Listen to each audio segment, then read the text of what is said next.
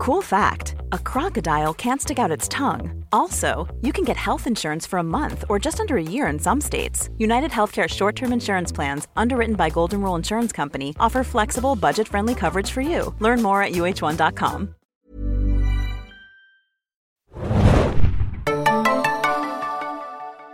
Einen wunderschönen guten Tag und herzlich willkommen zum Serien Junkies Podcast. Mein Name ist Soas und mit mir dabei ist die typische Runde am Dienstagvormittag. Typisch äh, frauenfrei. Genau. True Detective Day.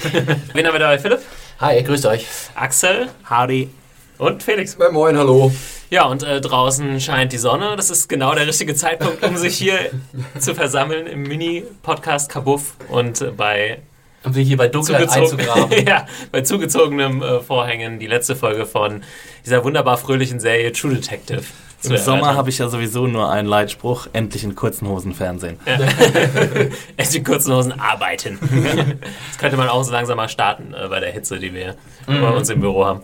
Hier herrscht echt sommerliche Temperaturen schon. Also gefühlt August Ja. eigentlich. Aber vielleicht ist es echt ganz gut, dass True Detective jetzt äh, zu Ende geht, weil ähm, vielleicht ist es wirklich eher was für die dunklen und äh, kalten Tage. Aber es, es endet ja auf einem, ohne, Ah. ohne jetzt mal zu Also spoilern. ich, ich freue mich ja sehr auf True Detective Tropical Edition. Sehr cleverer Brückenschlag drauf, mit dem From Dark to Light. True Ja. Detective Goes Hawaii. Da sind wir schon fast beim äh, Titel der letzten Folge, Form and Void. Ja, wir wollen es so machen, wir gehen natürlich nochmal die Folge durch, die, was ähm, die Narration angeht, relativ übersichtlich ist, weil es gar nicht so viele verschiedene Szenen gibt ähm, und sprechen dann natürlich nochmal über die äh, Serie insgesamt. Ich glaube, das ist natürlich der richtige Zeitpunkt, jetzt wo wir wissen, wie es ausgeht.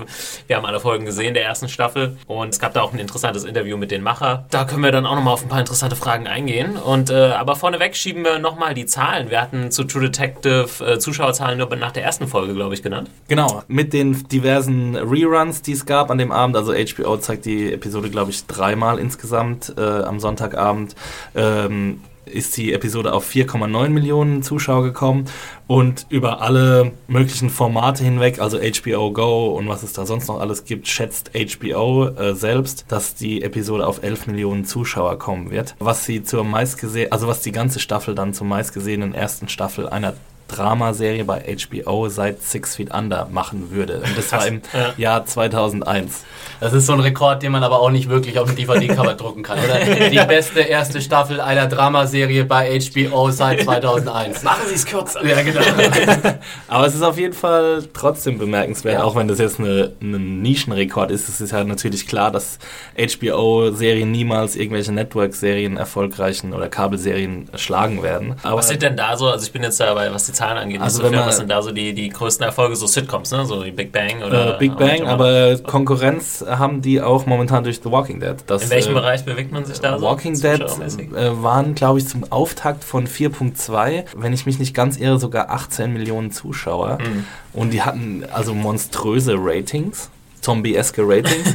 die hatten irgendwie 8, Komma irgendwas Ratings und so. Also Ja. ich meine, bei HBO gibt es ja keine Ratings, weil sie Ja. nicht konkurrieren, aber deutet auf jeden Fall hin, dass True Detective ein sehr großer Erfolg war Mhm. für die Serie. Und wir können uns quasi sicher sein, dass es eine zweite Staffel geben wird. Es ist offiziell nämlich noch nicht äh, bestätigt, deswegen äh, sagst du es wahrscheinlich so. Ich habe es eben auch nochmal nachgelesen. Vermutet wird von vielen im Business oder Schreiberlingen und so weiter, dass äh, HBO halt die Hauptdarsteller noch Unter ja, Vertrag Vertrag nehmen, will und deswegen sich da noch einen Moment Zeit lässt. Ich wollte gerade Sign sagen, aber wir dürfen ja, ja nicht mehr so genau. viel. Es ist ja auch, glaube ich, so das liebste Hobby von allen Menschen geworden, in den letzten paar Wochen zu überlegen, wer sind die Traumkandidaten für Staffel 2 True Detective. Also da ist ja, wir, Axel und ich haben uns da ja auch schon auf Serienjunkies.de in Fotostrecken am Wochenende ein bisschen geistig ausgelebt, aber The Mind boggles. Ja, es Ja. gibt ja kein, da, da sind ja der, der, keine geistigen Grenzen gesetzt. Da kann man einfach auch mal frei einfach in die Wunschkiste greifen Ja. und es macht so Spaß. Es macht so wirklich extrem viel Spaß. Ja. Echt. Aber gut, äh, dass wir jetzt nochmal die Zahlen angesprochen haben, also da ist es ja eigentlich unumgänglich, dass eine zweite Staffel kommt. Und ich habe vorhin schon im Vorgespräch gesagt, ich bin ein bisschen überrascht, dass es wirklich so positiv aufgenommen wird, weil es ja schon eine sehr spezielle Art von Serie ist. Klar, dass erstmal die, die großen Namen Leute angezogen haben, aber ich hätte jetzt nicht gedacht, dass es halt, äh, weiß ich nicht, zum Beispiel in Game of Thrones, was schon Millionen Leute vorher gelesen hatten, dass es jetzt erfolgreicher ist als, als das zum Beispiel. Ich würde vielleicht mich zu der Behauptung hinreißen lassen, dass Game of Thrones zu kompliziert ist am Anfang und dass es eben diese tausende verschiedene Schauplätze gibt und wenn man das Buch nicht gelesen hat, wozu ich gehöre, äh, dann verliert man sich leicht in Mhm. diesem Labyrinth aus äh, Königreichen und Grafschaften Ja. und Drachen und Familienclans. ja, Familienclans. Was? Und, Bei Game of Thrones gibt's Drachen? Spoiler. und da ist True Detective natürlich ziemlich übersichtlich, äh, trotz aller psychologischer und äh, philosophischer Tiefe, ist es halt die Geschichte von zwei Männern. Da- Also ich finde halt, äh, ich habe es als was sehr Spezielles wahrgenommen, aber es verkauft sich natürlich als etwas, was eigentlich jeder erstmal kennt, eine- so eine Polizeigeschichte und Mord und Ich so glaube, das ist ein ganz wesentlicher Faktor. Ich, ich- ich denke, es ist nicht vermessen, die Geschichte von True Detective sehr, sehr simpel zu nennen. Ja. Und dann ist es einfach auch ein Genre, das einfach breit funktioniert. Crime, ja, Krimi ist ja in Deutschland das einzige Genre, was wirklich funktioniert. Aber gerade im Vergleich zu Game of Thrones, bei Game of Thrones denken sich halt auch echt viele Leute, Drachen, was hier, Zombies, irgendwie, das Schwerter, interessiert mich alles nicht. Mittelalter, ja. So, so, das ist ja Kinderkram. Diese Vorurteile gibt es immer noch bei ganz vielen Leuten. Aber hey, zwei Detectives ermitteln in einem Mordfall, das kann man, kann sich jeder angucken. Die Hürde ist relativ gering Ja. im Gegensatz zu anderen äh, Serien. Ja. Und hinzu kommt natürlich auch noch, dass die Serie fantastisch aussieht. Ne? Also man kann die Serie auch einfach nur gucken, um den Look zu genießen. Wobei ich nicht glaube, dass das ist, was den Zuschauer-Draw sozusagen ausmacht. Das, das fällt dir auf, wenn du dabei bist, aber deswegen schaltest du nicht ein. Aber ich denke, es hat auch viel damit zu tun, wir haben einfach gerade, Matthew McConaughey ist gerade auf dem Höhepunkt seiner Karriere, er hat gerade den Oscar gewonnen. Sowas gucken auch Millionen Menschen und das kriegen auch einfach ganz viele Menschen. Ähm, Also mit und Woody Harrison war auch gerade in Catching Fire groß im Kino, der auch einer der größten Filme des letzten Jahres war. Die sind beide popkulturelle Helden im Moment und ich glaube auch, das pusht ordentlich. Ja. Da bin ich wirklich gespannt, wie das noch getoppt werden soll oder zumindest äquivalent irgendwie aufgefangen werden soll. Aber da können wir vielleicht am Ende noch Ja. mal drüber diskutieren, beziehungsweise haben wir das, glaube ich, auch schon oft genug gemacht. Oh Gott. Aber man kann es trotzdem zehn Ja. Stunden lang Aber es gibt, ähm, da tease ich schon mal an, zumindest einen kleinen Hinweis äh, von äh, dem Macher Nick Pizzolato, wie es in der zweiten Staffel weitergehen könnte, den äh, wir aber auch nochmal ans Ende schieben. Ha, ha, ha. So, die, Teaser die, die Hooks sind gelandet. Die Haken sind die Haken sind gesetzt. Dann würde ich sagen, äh, steigen wir einfach mal in die letzte Folge ein, die sich dann nennt Form and Void. Ja, wie ich eben schon gesagt habe, eigentlich relativ übersichtlich ist, gar nicht mehr so viele große Plotpoints äh, jetzt hat. Wir haben ja in der, am Ende der letzten Folge wurde es quasi aufgeklärt, obwohl ich es ja im ersten Moment gar nicht gesehen habe, dass dieser Ra der Rasenmähermann offensichtlich der Mann mit den Narben ist. Was ich tatsächlich echt gar nicht so einfach zu sehen fand. Aber vielleicht war Er der hat sich ordentlich verheilt, die Narben, muss man äh, zugeben. Musste ich jetzt auch zugeben. Ja, man hat sich immer was- was gesehen, aber man hat Extremeres immer noch- vorgestellt. Ja, wahrscheinlich. Also Ja. hier im Finale sehen wir sie ja ein bisschen besser. Das Ja. sieht schon echt ziemlich creepy aus. Aber, Entschuldigung, unheimlich. ähm, aber ich fand auch, es war sehr dezent in der letzten äh, Sequenz. Aber wir sind ja schon ziemlich bestätigt worden, also ich fühle mich ziemlich bestätigt in der Hinsicht, dass wir haben ja diese ganzen Spekulationen am Ende der letzten Podcast-Episode auch so ein bisschen beiseite gefegt und sagt, Leute, spekuliert euch mal nicht zu sehr die Haare raus, weil jetzt ist es ja doch alles sehr, sehr, es ist sogar noch simpler abgelaufen, als ich gedacht habe. Und ich habe schon gesagt, es wird alles sehr simpel ablaufen. Obwohl man da ja sagen muss, apropos ähm, Spekulation und so, es gab ja nach der, nachdem diese Figur das erste Mal vorkam, kamen ja echt die äh, schlaue Leute, also im Netz kam dann dieser, dieser Screenshot auf, in dem dieses Bild neben den äh, Rasenmähermann Ja. Arrow äh, Das das gezeigt wurde und das, äh, ja, so kam es ja dann auch gut. Es war eine von tausenden Theorien, aber da hat jemand gut aufgepasst und Ja. Ja, Ja. Du wirst äh, jede Theorie im Internet finden. Ja. Genau. Also das ist halt auch so ein bisschen die Sache, die einem das auch so ein bisschen vermiesen kann. Und umso erquicklicher ist es, dass äh, Pizzolato es geschafft hat, uns zu überraschen. Also zumindest mich ziemlich äh, stark zu überraschen mit dem Ende. allgemein mit dem Ende oder jetzt Also- mit äh, hier Errol Childress. Also, Nee. nein, nein, mit unserem Ende. Das Genau, wär- da also- würde ich, würde ich auch Axel beipflichten, denn Ja. er hat's, wie kann man sagen, er hat's eiskalt durchgezogen. Irgendwie Ja. in der Richtung, dass er halt irgendwie was ganz anderes abgeliefert hat, als sich vielleicht viele nach drei, vier Folgen gedacht haben oder so am Ende. Und das war schon überraschend genug, möchte ich meinen. Und ich meine, 20 Minuten vorm Ende wusstest du immer noch nicht, in welche Richtung es geht. Und äh, dass es dann wirklich so eine Art Happy End gibt. Ich glaube, letzte Woche haben wir auch spekuliert, was passieren könnte. Das hat keiner von uns gesagt, dass sie zusammen irgendwie in, ins, in den Abendhimmel laufen.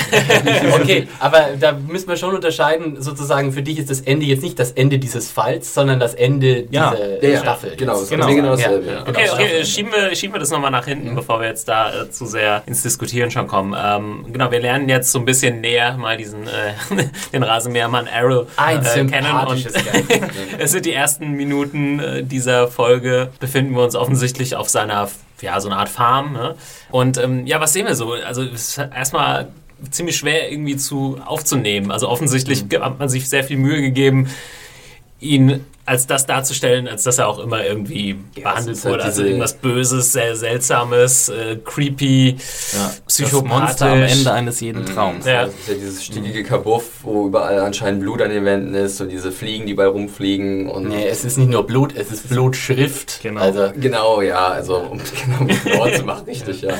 Ja, also Habt ihr eigentlich mal gelesen, was da steht? Ich denke mal Nee. einfach, dass da Verse aus The King in Yellow stehen oder sowas. Ich habe es auch nicht gelesen. Nee, nee, habe ich auch nicht. Der erste Punkt war, dass er in dieser Hütte ist und da mit jemandem spricht offensichtlich. Mit das- seinem ja. Vater. Ja, das, das hatte ich nämlich zum Beispiel beim ersten Mal nicht mitbekommen, habe dann auch erst äh, durch deine Kritik das gelesen. Aber man weiß das, weil er dann irgendwie sagt, ja, bis Daddy. morgen Daddy oder sowas. Bring dir vielleicht ein bisschen Wasser mit. Ja, aber-. Aber in dem Moment sieht man, glaube ich, eine Leiche oder so noch nicht. Ne? ja. Äh, nee, Ganz doch, kurz, ganz das ist kurz. Man, das- sieht, man sieht aber nicht, ob der, die Person lebt oder nicht. Genau, Das ist ja. ja erst Ja. später, dass der äh, Vater irgendwie da aufgebahrt ist und einen zugenähten Mund hat. Ja. Und äh, man, sie äh, haben das auch extra so gemacht, dass man nicht sieht, wer das ist. Also Genau, ich habe tatsächlich nochmal zurückgespult, um zu gucken, weil von der Figur her könnte man fast ein bisschen vermuten, es wäre Russ sozusagen. Ja, so lange Haare, ziemlich dürrer Körper und ich dachte, uh, vielleicht gibt es jetzt irgendwie hier ein Flash-Forward sozusagen, irgendwie so einen kleinen Teaser am Anfang.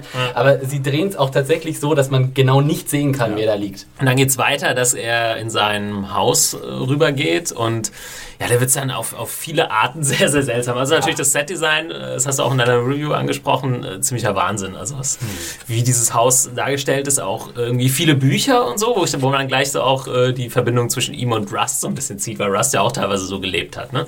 Und man sagen könnte, okay, das ist halt eine andere Art, von, der ist in eine andere Richtung abgedriftet, in eine noch dunklere Richtung. Ja, Für, ja, vor der Rust vielleicht auch mal stand. Ich So habe ich ein bisschen interpretiert. unfassbar unheimlich, dieses ganze Gebäude irgendwie mit diesen undurchsichtigen Ecken und alles so schattig und diese riesigen Bücherberge und dann läuft da irgendwie noch ein Fernseher im Hintergrund und dieser Typ, das war einfach so ein Gesamtbild, was mich ein bisschen erschaudern hat lassen. Ja, das war... Also was ich fast am seltsamsten fand, war dann tatsächlich, er schaut dann kurz äh, auf den Fernseher und es läuft äh, North by Northwest, äh, ja. Alfred Hitchcock-Film. Genau. Und ähm, er spricht dann in dem Ton oder in dem Dialekt der Figuren und hat dann aber auch andere Dialekte wieder drauf. Also verändert es so. Und da wusste ich auch erstmal überhaupt nichts äh, mit anzufangen. Äh, oder wie, wie habt ihr das aufgenommen? Also ich fand das sehr Ich creepy. habe Und habe dann auch überlegt, hat er immer so gesprochen? Nee, wahrscheinlich nicht, weil sonst wäre das sehr auffällig gewesen. Also normal. hat ja fast nicht gesprochen bisher.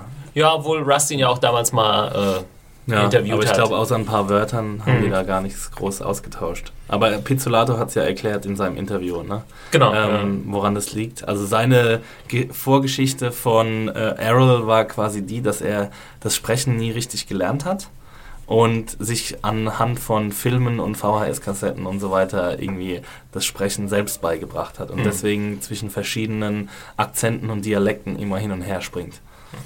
ja, genau, so hat es der Macher in dem Interview in dem besagten äh, erklärt. Aber das hat man natürlich im ersten Moment, glaube ich, nicht so aufgenommen. Es war einfach irgendwie nur creepy. Aber ich fand es irgendwie Ja. Einen ganz guten Schachzug, weil ich habe da echt drüber nachgedacht. Äh, warum? Aber ich frage mich halt wirklich, ob man jemals drauf kommen würde, wenn man jetzt dieses Interview nicht kennen würde. Also man sieht ihn das nachsprechen und später spricht er anders und also dann diese Verbindung herzustellen, finde ich schon ein bisschen viel vom Zuschauer verlangt. Ja. Also für mich war es eher dann auch der Gedanke, dass dieser Charakter halt wesentlich mehr ist als nur der Hillbilly von außen oder der Verrückte, sondern auch ein bisschen was Rübe hat. Deswegen kann er auch zwischen diesen Akzenten so wechseln vielleicht. Das war für mich so ein bisschen erst der, der, die Vermutung, dass man halt ihn nicht wirklich einschätzen kann. Das ist wahrscheinlich jetzt das Problem, dass er tatsächlich nur in einer halben Folge jetzt noch vorkommt äh, und man die, die Figur jetzt nicht irgendwie größer hat aufbauen können. Mit ein bisschen mehr Zeit, ja. Kurz kleine Infos. Äh, Arrow wird gespielt von äh, einem Mann namens Glenn Fleshler. Ja. Der ist auch so ein Nebendarsteller-Typ, den man ab und zu mal irgendwo sehen kann. Er war zum Beispiel in Blue Jasmine, dem letzten Woody Allen-Film. Habe ich jetzt aber auch erst auf der IMDb erfahren. Ich überlege, Also, ist, war der auch damals bei Parker. Lewis? Dieser große Nee, nee, nee, nee, nee, nee. Ah, das, Das ist ein anderer. Der sieht doch ein bisschen ähnlich aus, Ein bisschen, ja, weil Ja. beide so ein bisschen wuchtig, Ja. äh, fleischig und so. Er war unter anderem auch noch in diesem ähm, Ryan Gosling Kirsten Dunst Film. Und der hieß, wie hieß der? Er war ein Delivery Man. er ist war- ein Coffee Shop Er, Owner. er hatte eine tolle Rolle in Boardwalk Ja. Empire. Da Und war er nämlich Empire, George. Remus, ein Charakter, der sich selbst immer über sich selbst immer nur in der dritten Person spricht. Ah. Und in The Good Wife war er auch mal dabei. Okay. Äh, also ich fand auch äh, hier, der hatte merklich Spaß. Der hat das alles mit Gusto Ja, gespielt. Äh, ihr habt jetzt ja schon das Set-Design erwähnt und so. also ich muss ganz ehrlich sagen, ich habe in diesen ganzen Szenen immer sehr viel grinsen müssen, weil äh, es stimmt schon, dass das handwerklich alles sehr gut gemacht war und dieses Set toll. Also ich glaube, wenn du da reingehst in dieses Set, dann denkst du jetzt mal Wahnsinn, gut gemacht, äh, Jungs, äh, ihr seid euer Geld wert. Ja. Aber ich meine, machen wir uns nichts vor. Das, also, ich habe ja letzte Woche spe spekuliert, es läuft äh, auf äh, so ein bisschen so ein äh, äh Girl with the Dragon Tattoo Finale raus, aber nee, in Wirklichkeit wollten sie doch einfach nur Texas Chainsaw Massacre hm. machen. Ne? Weil das war, also ganz ehrlich, das hat wirklich jedes, das Set-Design von Errols, äh, sowohl dann von der Höhle als auch im Haus jetzt, das hat so ziemlich jedes Redneck-Serienkiller-Klischee erfüllt, was jemals irgendwo zu sehen war. Und gerade so. Texas Chainsaw Massacre, Entschuldigung, auch die Optik von Errol an sich sieht, er sieht schon aus wie Leatherface ein bisschen. Ja? Und er hat auch dieses, er hat diesen Körper, er hat auch ein bisschen diese Haltung, dieses äh, Killer-Giant-Ding. Und ja, also dann ist in der Hütte, ist dann irgendwie mit, mit, mit Blut sozusagen die Wände vollgeschmiert, wie in, keine Ahnung, wie in The Also es, es war alles so, so klischeehaft, dass es eigentlich fast schon in die Parodie geglitten ist, in vielen Sequenzen auch in einer Szene ganz krass, die kommt aber erst noch. Ja. Und äh, ja, äh, wir wissen ja alle jetzt, und das hat ja auch Nick Pizzolato, wird ja nicht müde, das wiederholen, das ist ihm eigentlich wurscht. Er hat ja gesagt, I, don't, I don't give a fuck about serial killers. Aber er, er bedient sich halt wirklich am allerausgetretetsten Klischee, das man überhaupt haben kann. Dieses inzeströse, kaputte Redneck-Ding. Also, naja. Ja, was sich über die ganze Serie angekündigt hat, wird im Staffelfinale so mit beiden Armen irgendwie umarmt. Ja. Also, ähm, dieses Pulp-Herz, das da schlägt in True Detective, das haben wir schon an mehreren Stellen gesehen und die Geschichte, wie sie eigentlich erzählt wird und mit welcher, ähm, mit welchen äh, optischen Merkmalen sie erzählt wird, das deutet alles stark darauf hin. Und jetzt kommt es halt irgendwie alles so ans Tageslicht. Jetzt ist es ganz eindeutig, die, also diese Serienkiller-Story, das ist eine Pulp-Geschichte. Ja, jetzt wo du es gerade nochmal erwähnst mit dem Pulp, äh, wir haben es ja letzte Woche leider verpasst zu erwähnen, äh, die Novel, die angeblich Marty schreiben will, ja. True Crime. Ja. Also das ist jetzt auch so ein Ding, wo du denkst, okay, es könnte wirklich aus irgendeiner x-beliebigen ja. Pulp-Novel sein halt, ne? dieses, dieses Setting. Ne?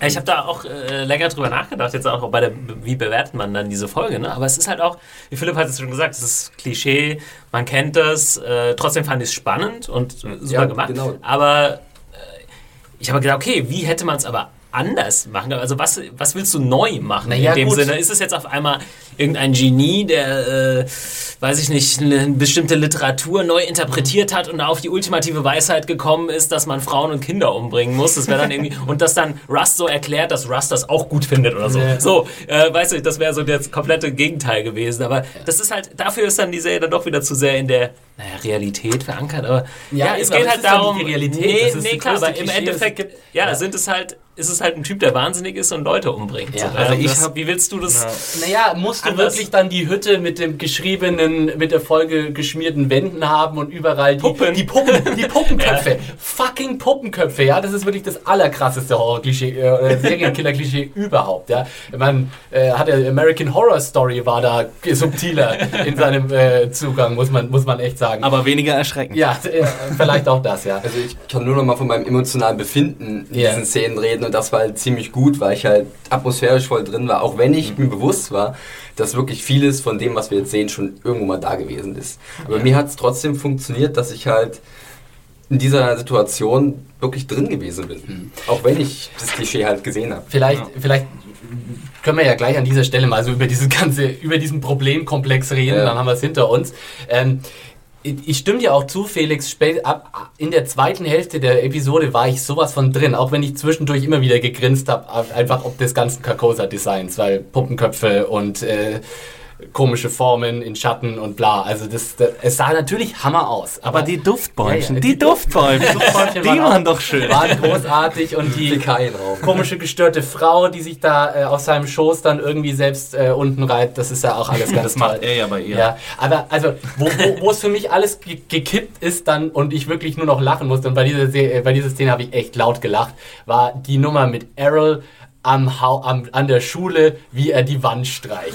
Das war, die, war die, die Szene hätte eins zu eins in einen, so einen äh, Horrorfilm von John Carpenter aus 1971 oder sowas drin sein können. Das war wirklich, da hat man fast das Gefühl gehabt, sie wollen jetzt so eine Art Simpsons-Parodie draus machen hier, weil diese Szene hättest du im Grunde gleich direkt als Parodie machen können, wie Errol dann so, I'm just doing the work, Mrs. No, that's quite Lots alright. to do today.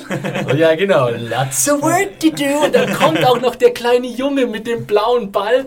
Und dann guckt Errol ihn so an und denkt sich, das kann doch nicht euer Ernst sein, Leute. Was zur Hölle macht denn ihr hier?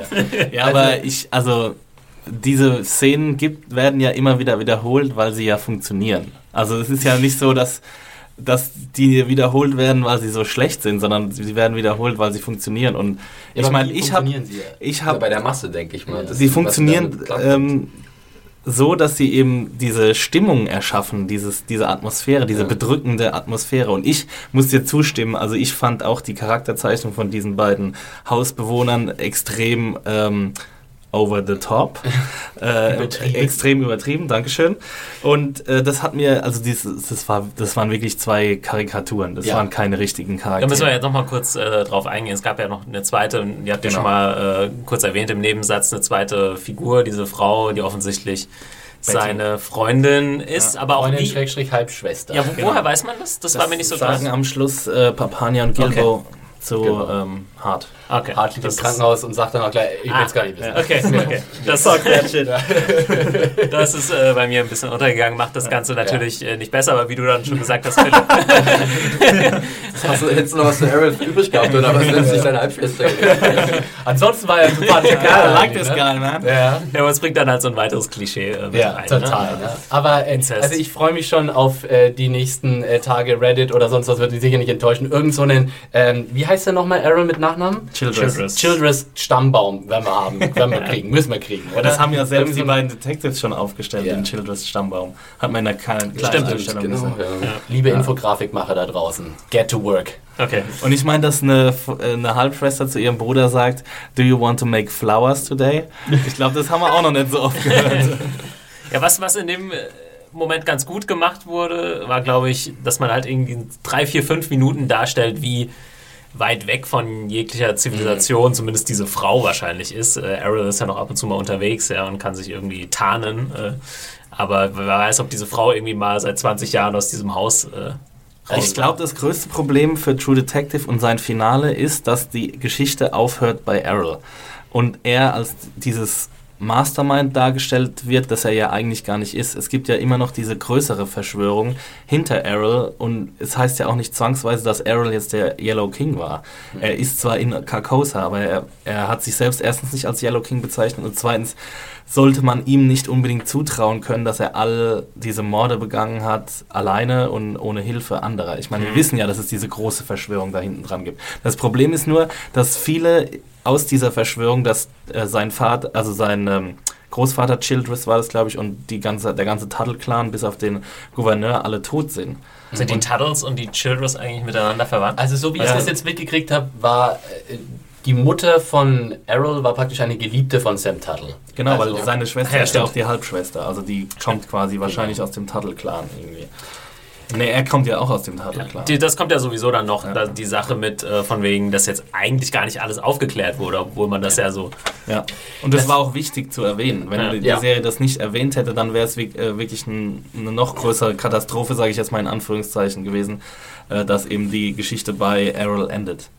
Das, also das war auch was, wo ich einfach, wo meine Erwartungen nicht erfüllt wurden. Das ist aber jetzt nicht unbedingt was, was ich der Serie negativ anrechne. Aber ich hätte am Anfang erwartet, dass sich diese Serie viel komplexer und viel diffiziler und tatsächlich auch etwas realistisch gesellschaftskritischer mit so einer Art ähm, ja, Gemeinschaftsschuld, Kollektivverbrechen auseinandersetzt mit so einer Verschwörung, die einfach durch alles, und es klingt ja hier durchaus auch an. Wir haben eine sehr, sehr starke Szene, äh, die ja jetzt dann auch äh, gleich kommt äh, am Anfang, äh, wo das alles so angesprochen wird. Aber ich dachte eigentlich, es geht hier viel mehr auch darum, äh, dass da so institutionelle Schwächen irgendwie da sind und dass da einfach so Kräfte operieren, wo du nicht wirklich, äh, fast ein bisschen so The Wire-mäßig, ne? So, äh, the system is broken und egal wie du so als individueller Gerechtigkeitskämpfer dich darin bewegst, du kommst nicht dahinter, dieses systematisch, systemische Übel sozusagen zu Du beseitigen. willst Aber dieses, das- dieses große Übel halt fallen sehen am Ende, aber du kriegst halt eigentlich nur ein Stückchen davon, was wirklich am Ende dann sozusagen besiegt wird in Form von Errol halt sozusagen. Aber diese Kritik ist ja schon, auch wenn sie sehr sublim ist, ist sie ja schon da. Ja, ja, Am Schluss, absolut. ja genau, am Schluss erfahren wir ja, dass die wahren Schuldigen oder die noch mächtigeren, die vielleicht Errol sogar instrumentalisiert haben für ihre äh, Verbrechen, dass die davonkommen. Ja. Und, was die Episode halt nochmal ganz klar macht, und wir haben jetzt schon, ich gehe, bin da bei Philipp, also dass ich vielleicht mit ein bisschen was anderem gerechnet habe, eher so, ja, ein bisschen was Politischerem, ein bisschen was mehr gesellschaftskritischem, aber das ist halt wirklich, und das hat mit Nick Pizzolato jetzt, glaube ich, auch oft genug gesagt, und mit dieser Folge nochmal unterstrichen, es geht nur um diese beiden Hauptfiguren, und er wollte quasi einfach deren Charakter oder deren äh, Handlungsstrang, äh, deren Entwicklung, Entwicklung, erzäh ja. erzählen innerhalb dieses Falls, weil sie halt gerade zufällig Polizisten sind. Aber alles drumherum ist so ein bisschen Beiwerk. Ne? Ich, ich, ich sehe das Argument, ich muss aber sagen, ich finde nicht, dass das alles entschuldigt. Es ist so ein bisschen, du kannst nicht einfach nur die absolut abgenudelste Klischee-Serienkiller-Nummer abziehen und dann hinterher sagen, naja, es war mir eh egal. Also, das ist nicht wirklich ein Argument. Ich finde, dann kannst du dir, du kannst dir auch was anderes einverlassen. Du musst nicht ins Ultra-Klischee gehen. Aber ich sehe natürlich, dass das im Gesamtkunstwerk True Detective nur ein kleiner Teil ist. Und deswegen, wenn ich damit Probleme habe, dann kann ich den Rest der Serie trotzdem abfeiern. Aber das Problem habe ich trotzdem. Also bin ich das egal. mit dem, dass es ihm egal ist, dass, äh, dass ihm die Kriminalgeschichte egal ist, hat er schon vorher gesagt. Ja. Aber das ist, glaube ich, auch das größte Problem, das die Serie hat. Weil wenn einmal äh, nach Episode 5 ähm, bricht ja dieses, dieser ganze philosophische Über, Überbau so ein bisschen weg und die beiden Charaktere werden eigentlich äh, darauf reduziert, äh, auf ihre Ermittlertätigkeit reduziert. Mhm. Und, da- und seit der sechsten Episode ist es ja so ein bisschen, hat die Serie so ein bisschen abgebaut in der Zuschauergunst und auch äh, in, der, in der Gunst der Kritiker, ähm, weil sie sich eben dieses, dieses großen, faszinierenden Teils entledigt hat. Mhm. Und deswegen verstehe ich halt nicht, wie man vorher, wie man äh, so daran gehen kann, dass man sagt, die Kriminalgeschichte, die ja auch ein großer Teil dieser, dieser Serie ist, die einfach von vornherein so zur Seite wischen kann. Ja. Ja, ist auch, wenn, wenn die Serie da eine Schwachstelle hat, dann bestimmt diese. Also, äh, wie gesagt, wir haben eben über The Wire, wir haben ja auch über The Wire gepodcastet, Axel, wir sind ja große Fans. Äh, vielleicht macht The Wire zum Beispiel einen, Schritt besser. Die, die schaffen es, ihre Gesellschaftskritik unterzubringen, aber auch eine interessante Geschichte zu erzählen. Das funktioniert halt auf beiden Ebenen. Für alle jungen Serienjunkies-Hörer, die sich da gerade denken, was ist eigentlich dieses The Wire, worüber alle reden, die sollten, wären gut beraten, sich einfach den äh, The Wire Rewatch äh, anzuhören. Den Rewatch anzuhören, das ist eigentlich so ein kleiner Kognitiv- Ko- Ko- Kleines Cognitive. Dissonance drin, ja. Ähm, da äh, sagen euch Axel und Thomas nochmal genau, worum es geht. Geht Was- auch nur knappe zwei Stunden. Genau, die hat man die Zeit. Zu einer Staffel. da kommt ja noch mehr. Ähm, okay, wir müssen, äh, sonst wird es ja auch äh, zwei Stunden lang, wir müssen einen kleinen Schritt nach vorne machen. Und äh, zu, ja, wir, wir haben jetzt eigentlich nur über die erste, ersten paar Minuten gesprochen. Äh, wir gehen dann zu Marty und Rust, die immer noch äh, den, ja, Sheriff, ist er, Sheriff ist Ja. er, ne? Äh, Garrity, Garrity, Jar- Jeracy. Jeracy, ähm, in Gewahrsam haben sozusagen. Die haben ihn ja mehr oder weniger entführt. Und äh, was machen sie? Sie spielen ihm jetzt das Video vor. Genau. Ähm, das war auch wieder, da Mhm. kehren wir zu unserem Klischee zurück, Philipp. Ne? Man sieht das, er sieht das Video, äh, man sieht kurze, erschreckte Aufnahmen, äh, Reaction-Shots von ihm und dann sehen wir das Boot von außen Ja. und der Schrei. Und fast, und fast möchte man, dass irgendwie so ein Vogel auffliegt äh, fliegt in dem Moment, wo er schreit, so um das Klischee perfekt Genau, oder so eine Vogelschwarm, der dann Ja, ja. eine Spirale bildet. Ja. Ja, wir haben dann nochmal gesehen, dass Woody Harrelson, äh, so Marty, wieder rausgegangen ist. Er kann sich nicht angucken. Äh, das hatten wir ja schon mal äh, in der letzten Folge. lässt Russ den Job. Ja, er ist ja. der bessere ähm, Interrogator. Ja, definitiv. Obwohl er eigentlich nur das Video einsteckt, ne? Ja. So einstecken lässt. Reicht aber auch. Und er ist Reicht schweinecool. schon, Ich ne? meine, das Ja. Und äh, ja, was sagt dieser, dieser Sheriff? Der äh, schiebt, also der wird dann quasi mit diesem Video auch gebrochen, mehr oder weniger, und kann dann sich nicht mehr groß rausreden. Oder versucht sich schon rauszureden, aber kann nicht mehr leugnen, dass sie irgendeiner Sache auf der Spur sind. Ja. Und äh, was sagt er? Er sagt, das war damals. Chain nicht, of Command. Ja, Chain of Was Command. ist dieses große Übel, Ja. das über allem steht, wodurch das alles bedingt wurde, ne? Ja.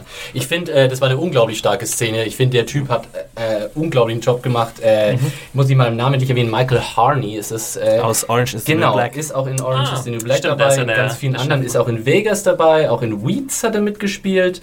Ähm, also ganz viel, ganz viel coolen TV-Kram gemacht und ich fand den war, ja, also der war super und der hat es wirklich in der Szene rübergebracht, genau diesen Aspekt, den ich eigentlich etwas vertiefter hätte haben wollen, dieses It was chain of command, man. I just did what I told. Yeah, yeah, what I was Es told. ist halt, you know? ähm, ja, es ist halt auch wieder eine fragwürdige Szene, weil sie zu nichts führt.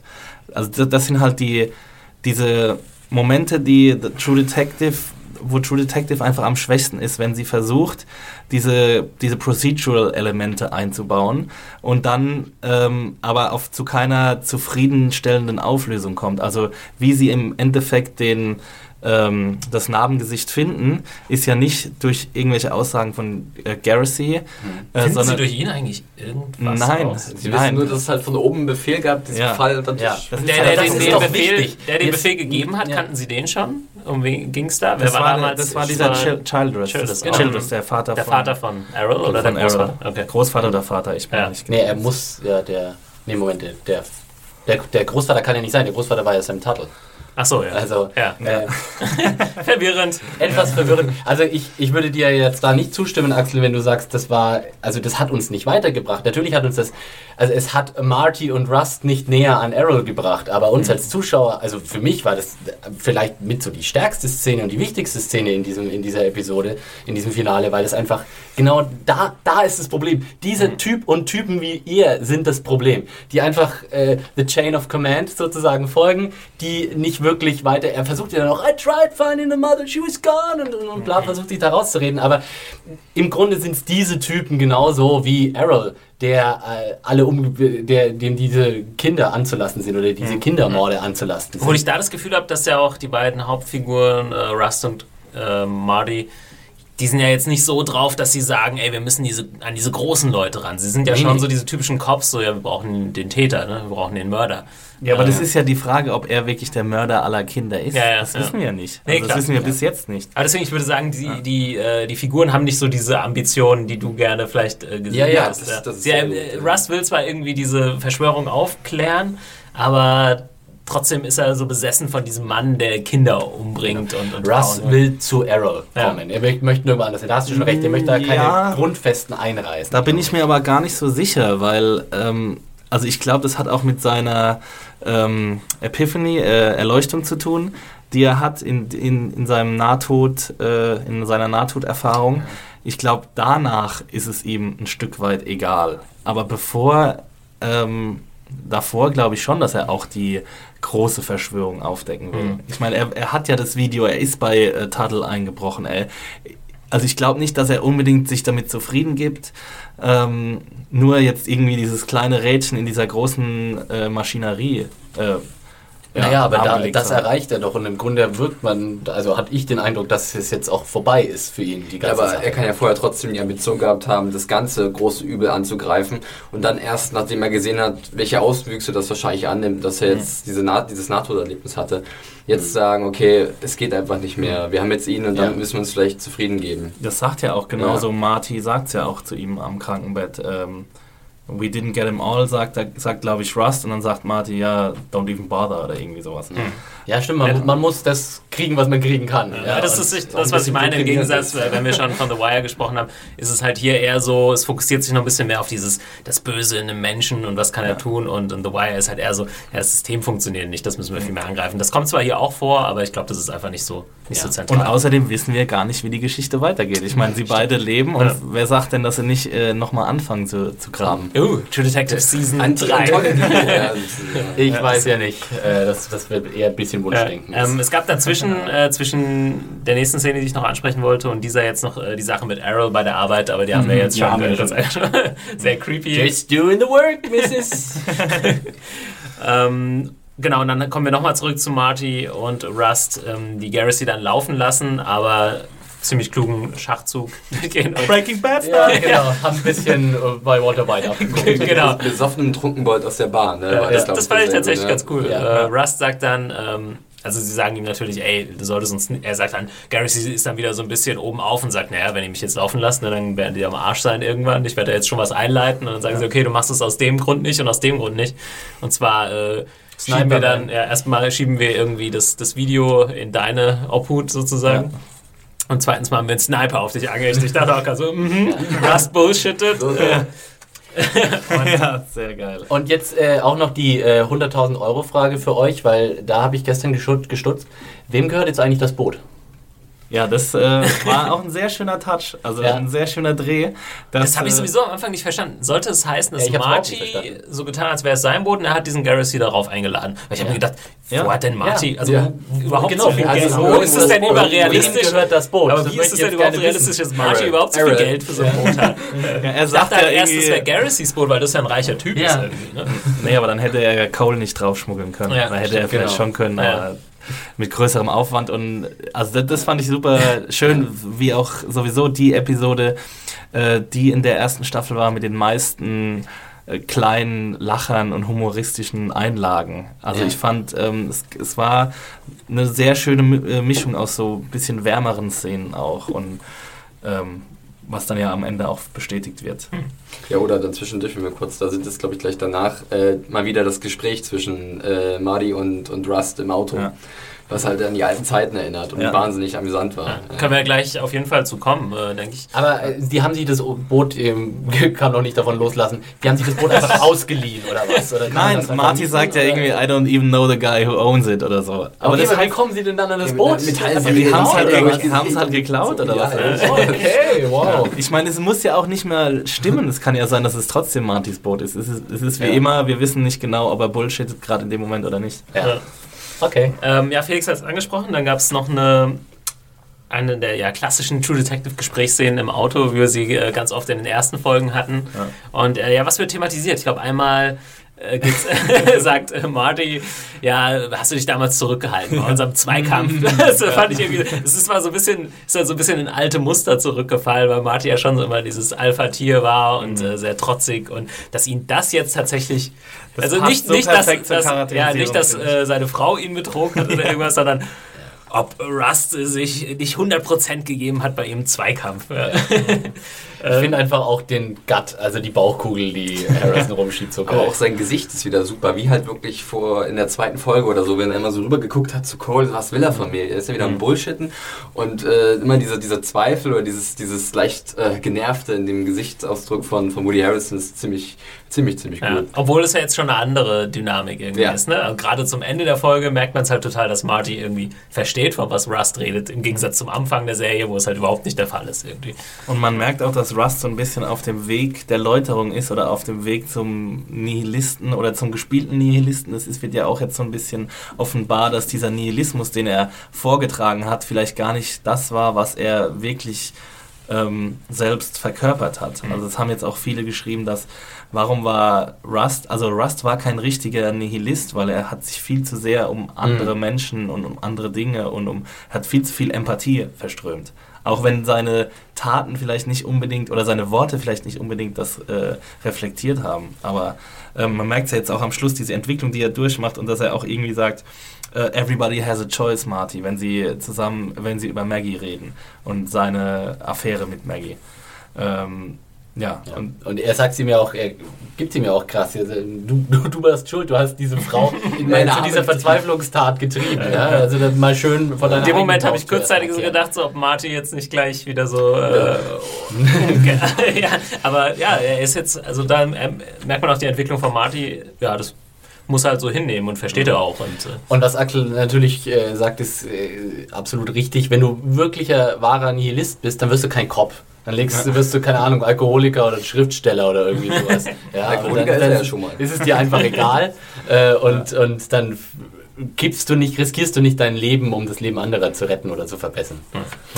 Ähm, ich mache es mal relativ kurz oder beziehungsweise kann man es schon mal ganz kurz äh, näher ansprechen. Also sie kommen dann auf die Spur des äh, Mann mit den grünen Ohren und äh, was man eigentlich nur ansprechen muss, ist, dass, dass Marty einfach die, Einleu die Eingebung hat und auch Rust ist auch nur mit so einem Fuck you, man kommentiert. so nach dem Motto, da wäre ich nie drauf gekommen. Also, so in dem Moment ist es so die größte Liebesbekundung, zu der er imstande ist, ist irgendwie so ein, so ein äh, leicht joviales Fuck you man rauszukriegen. Ja. Genau. Ähm, ja, das ist halt sowas, als, als Zuschauer hättest du es, glaube ich, nie entdecken können. Oder Was so zur Hölle war denn da? Ich weiß, Ja, ich- ihr ich immer hab noch nicht schon verstanden. gerade schon auf Philipp ja, ja. geachtet. ihr habt alle Angst, weil ihr es auch nicht so richtig wisst. Jetzt oder? niemand das- weiß es. Erklären. das grü- Es gibt, grüne keine, es gibt bisher, glaube ich, noch keine richtige Erklärung dafür, wo dieses grüne Haus herkommt. Nee, Ich hab's also überhaupt nicht Na, gecheckt, also, was das alles sollte, ganz wenn ehrlich. ich mich probieren darf, also ich Ja. habe das so Ja. mitbekommen, dass dieses, also das während Also als äh, Dora Lang verschwunden ist. Mhm. Nee, nicht Dora Lang. Doch, das erste Mädchen, was verschwunden ist. War das Dora Lang? Oder Ma- Marie Fontenot. Marie Fontenot, genau die. Und das war genau in der Nachbarschaft. So habe ich das mitbekommen. Und dann wurden halt Fotos gemacht von dieser Szenerie, wo die verschwunden ist. Und da hat man dann dieses Haus gesehen, dieses frisch gestrichene grüne Haus. Okay. Ja. Und Ja, weil ja, dann diese. Beschreibung war, dass dieses Spaghetti-Monster grüne Ohren hat, das, das war das Verrückte daran. Wurde da die Verbindung geschlossen, dass irgendwie die grünen Ohren durch den Anstrich gekommen sind, weil er sich selber angemalt hat. Oh, Ach so, das hast du noch nicht mal. ja, ja, nee, das, das, das hab ich Das war schon. halt das schon was ein bisschen Ja, ja. Nee, war. Das also war das- sehr das- spät gestern, als ich die Folge Ich geguckt hab's hab, halt also nur nicht das kapiert, wo dieses äh, grüne Haus herkommt. Ja, das weil wir war das, glaube ich, vorher nicht ich glaube, das, ja, ich so, glaub, das grüne Haus. Das ähm, war aber kein Haus da von einem Charakter, der bisher vorkam. Deswegen Nee, war das so. nee, nee. Ich glaube, war das nicht so? Das, der Fall ist nicht Dora Lang. Dora Lang war der erste Richtig, Mordfall, den wir genau. gesehen haben, aber das ist der Fall von diesem Mädchen, was irgendwie mit dem Vater Genau, Mary Fontenot. Mary Fontenot. weggelaufen ist. Und Das ich glaube, Video. Ja, Genau. und ich glaube, das Haus ist entweder das des Vaters Nee, oder ich glaub, nee? Es war auf irgendeinem so, einem- so, so einem Shot, auf irgendeinem Ja. Ermittlungsfoto war es Okay, einfach aber zu irgendwie muss es ja.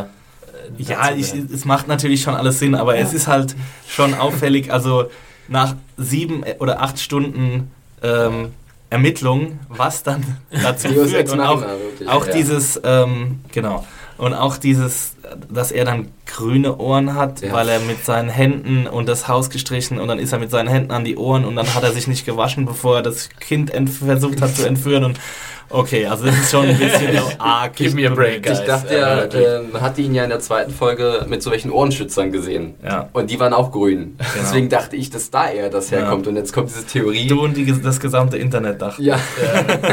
und jetzt kommt das, vielleicht war es. Also man, man kann das Knirschen der Brechstange schon hören, wie sie versuchen, ah, wir müssen die jetzt irgendwie darauf bringen, dass sie jetzt endlich Errol finden, jetzt rausgrün. Und, und da mal, äh, da merkt man dann wieder, wie wenig Pizzolato für diesen Fall übrig hat. Mhm. Weil wenn er äh, auch nur einen Hauch eines Interesses irgendwie vorgetäuscht hätte oder gehabt hätte, ähm, hätte er sich dafür irgendwie was ein bisschen intelligenteres einfallen lassen. Und ich meine, man hätte ja auch Garrissy denjenigen sein, äh, sein lassen können, der sie auf die richtige Spur bringt. Und sie hätten ihn ja meinetwegen auch foltern können. Ich meine, Ich meine, warum mit- damit mit habe ich kein Problem, wenn Genau, mit seinem ehemaligen Chef. Äh, Ich persönlich.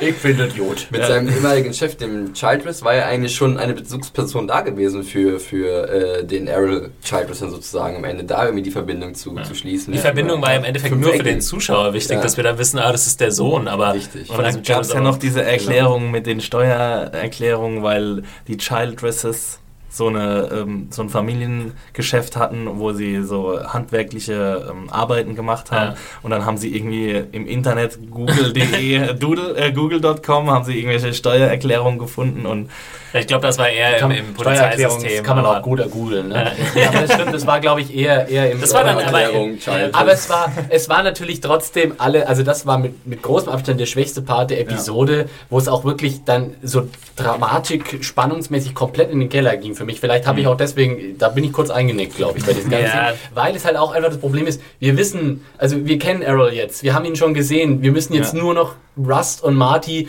za- zu, äh, dabei zuschauen, wie sie da hinkommen, wo wir schon längst sind. Und das ist als Zuschauer immer total unbefriedigend. Ja, also dies, da gab es dann zwei Szenen. Einmal gehen sie zu dieser alten Frau und sie sagt dann, ja, kann ich mich erinnern. Und ich habe vor 200 17 Jahren ein genau. Narbengesicht. das war ein sonniger Sonntag. Super, und dann gehen sie an den PC und dann finden sie. Das sind natürlich Ja. zwei Szenen, die beide nicht sonderlich interessant waren im Endeffekt. Ja. Ja. Obwohl es ganz lustig ist, der Dreh, ähm, ich weiß nicht, ob du jetzt noch wisst, dass ähm, Rust Coles Spitzname am Anfang der Taxman ist. Und jetzt kommen sie über die Steuererklärung. Mind blown. Nice, nice. Ja. Ja, solche kleinen Gags äh, ziehen es dann vielleicht tatsächlich wieder ein bisschen raus.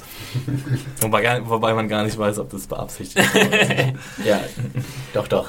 Das ist alles beabsichtigt. Das ist Ähm, alles in a circle, man. Okay, wir waren eben noch bei diesem, bei dem Autogespräch. Vielleicht noch mal ganz kurz. Sie sprechen ja nicht nur den, den, den Kampf an, sondern auch äh, die Sache mit Maggie, obwohl da haben wir jetzt, glaube ich, auch, ihr habt es auch schon Komm, fahr mal nach. Carcosa. Ja, was soll das? Soll das? Bullshit Äh, das Genau. genau. Erwähnenswert äh, ist wahrscheinlich noch, dass sie sich äh, auch ein bisschen absichern, die Jungs. Ähm, Rust geht zu seinem Kumpel in der Bar und sagt, ey, wenn ich irgendwie in- innerhalb von 24 Stunden nicht äh, wieder zurück bin, schickst du diese Sachen raus. Einfach damit das öffentlich wird. Und ähm, Marty hat die Aufgabe zu Papania, also einem der Cops, zu geben und auch zu sagen, hier, wir sind an was dran, er deutet es an und willst du den Anruf sozusagen, ja, Bis- oder bist du dann auch, und das ist auch wieder die Systemfrage oder bist du ein Teil des Systems, der uns dann vielleicht äh, hintergeht. Ja. Ja. Und gut, das ist halt äh, auch eine, wieder ein Problem. Papania oder so, das ist so eine Figur, die hat man nicht wirklich ja. kennengelernt. Dann sagt man, ja, Obwohl man in der Dude. Szene war, war es ganz nett, wie er irgendwie sagt, you speak in riddles to me, white man. ja. Also er hat so eine Mini-Charakterisierung erfahren Ja. äh, in dieser einen ganz kurzen Szene. stimmt. Ähm, okay, dann äh, kommen wir zum, zum großen Zum Showdown. Yeah. Der, wir haben ja schon also teilweise angesprochen. Gut, sie fahren auf die Farm und Russ sagt auch gleich so, dass This is the place. Ja, Ja. das Seine ist, wilden Augen verraten. Ja. So, Okay, ja, hier sind wir richtig. und Er im, ist in Carcosa. ja, im Prinzip, gut, gibt es da jetzt noch, äh, ich meine, Marty bricht ins Haus ein. Ähm, Es ist halt wichtig noch, dass äh, Marty sich erstmal um ein Telefon kümmert und deswegen nicht mit Rust äh, und deswegen Rust allein äh, in das Labyrinth einsteigen muss. ja. Ja, obwohl es ja auch so ein bisschen. Ja, es ist halt super pulpy, ne? Und da äh, ähm, verliert irgendwie die Serie so ein bisschen ihren intellektuellen Touch, den sie bisher gehabt hatte, wenn sie den überhaupt jemals gehabt hatte und wir nicht äh, uns einfach haben täuschen lassen von diesen philosophischen Ausschweifungen. Aber dass, halt- dass eben auch ähm, Rust dann allein in dieses Labyrinth geht und dann die Stimmen hört, wo ich mir nicht sicher bin, ob das äh, wirklich die Stimme von ähm, Errol war oder Was einfach nur seine sonst? Halluzination. Ach so. Ah, ja. Ja, weil er hat ja am Schluss noch Halluzinationen. Aber ich meine, wenn er schon weiß, dass Errol mit ihm spielen will und ihn nach Carcosa locken will, warum wartet er denn nicht dann einfach auf äh, Marty? Weil Errol dran ist. ja, aber Errol würde ja auch auf ihn warten. ja, Errol läuft nicht weg eigentlich, ne? Beziehungsweise alles drum ihn rum läuft nicht weg. Es gibt diese Szene, wo er da so steht Freeze. und dann so, Ja, genau. no! ja, ja, stimmt. Das war aber cool, das sah auch super creepy aus. und so.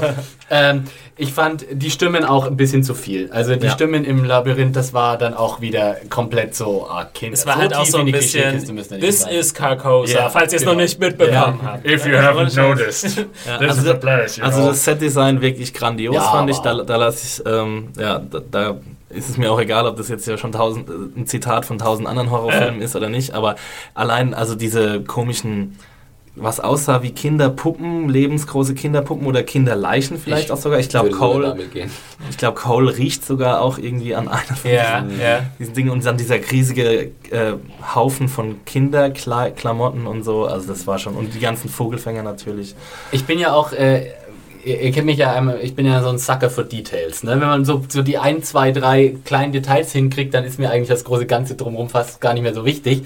Äh, in dieser Szene, also man muss ja auch sagen, so, so viel ich jetzt über die Unoriginalität des Ganzen abgelästert hat, ähm, Mr. Fukunaga hat da, oder Fu, wie, äh, Fu, Gary Fukunaga. Fukunaga, ne? äh, hat, hat da wirklich einen geilen Job gemacht. Da sieht man, dass der Typ ein super Regisseur ist. Sobald wir sozusagen in dem Setpiece ankommen, in Carcosa, sage ich jetzt einfach mal, ähm, war ich sofort drin. Ja, es, es war komplett gleich cool. Es war Spannung da, es war Präsenz da und zum Beispiel auch wieder sehr schöne Details in der Mimik der, ähm, der beiden Detectives, als zum Beispiel Hart im Haus ist und wo die immer so geil das Gesicht verzieht, so, dass du merkst, oh shit, hier müffelt's anscheinend ganz gewaltig. Und dann war auch in der, als im, das Framing sehr interessant, als ähm, Cole dann in, im Labyrinth drin ist, wo dann eine Einstellung auch ist, wo er irgendwie so kommt Kamera er so rein. rückwärts, ne? Äh, nee, nee, nee, äh, die Kamera ist still, aber er Ja. kommt so rein und dann bleibt er so Ja, der obere Teil seines Kopfes so und dann geht er so raus dann aus dem Frame. Das war total visuell interessant und vor allem auch immer Mahogany ist einfach fucking brilliant in diesen Szenen, weil er hat, er hat, ne, ohne Scheiß, weil er hat so diesen getriebenen Blick, er holt dich als Zuschauer komplett ab, du bist mit ihm da drin halt und du, du läufst mit ihm damit und du hast wirklich auch das Gefühl, er ist emotional da in dieser Situation. Es gibt ganz viele Schauspieler, wenn die so in solchen, hat man das Gefühl, ja gut, ist ja nicht wirklich gefährlich, ne? Das ist halt irgendwie geschauspielert. Aber äh, der, äh, also McConaughey schafft hier wirklich so, ein- so eine Präsenz zu erzeugen, wo du einfach dann drin bist. Und ich finde auch, sorry, äh, Harrelson macht auch einen super Ja. Job, wenn er, äh, wolltest du das auch sagen, Ja. Ähm, ja, ich überlasse dir noch was. also den Teil, in dem er in das Haus geht und nach äh, Betty sucht. Ähm, und Betty hat ihm ja vorher auch so komische, ganz mysteriöse Andeutungen gemacht, dass irgendwie ihr Vater Childress irgendwie vor dem vor seinem Leben schon da war und nach seinem Mhm. Tod noch da sein wird wird. und, holen und, und er so, wird dich ja. holen, genau. Und er ist schlimmer als der Tod an sich oder irgendwie sowas. Und äh, wenn er dann durch das Haus läuft und die einzelnen, äh, einzelnen Räume halt sichert, also dann sieht man wirklich in seinen Augen, dass er Angst hat. Mhm. Ja. Und man sieht es auch bei Cole manchmal, nur Cole ist halt noch ein bisschen abgeklärter und Marty hat halt wirklich die Hose voll. Genau das wollte ich eigentlich auch sagen. Man sieht es dann auch später in diesem Labyrinth, dass halt wirklich die Schweißtropfen auf seiner Stirn runterlaufen und er so, fuck, wo bin ich hier gelandet? Ja. Verdammt, das, war, das, das war wirklich auch sehr gut Und die sind ja auch, sie sind ja. wirklich am Anfang sehr clever, weil in ganz vielen äh, so Situationen ist das Ultra-Klischee so, dass man sich Zuschauer denkt, ja, ruft halt Verstärkung an. Bevor ihr jetzt hier losgeht, ruft halt sofort, und die, sie wollen ja gleich Verstärkung rufen und sie können es dann halt Kein nicht, Empfang. deswegen. ja.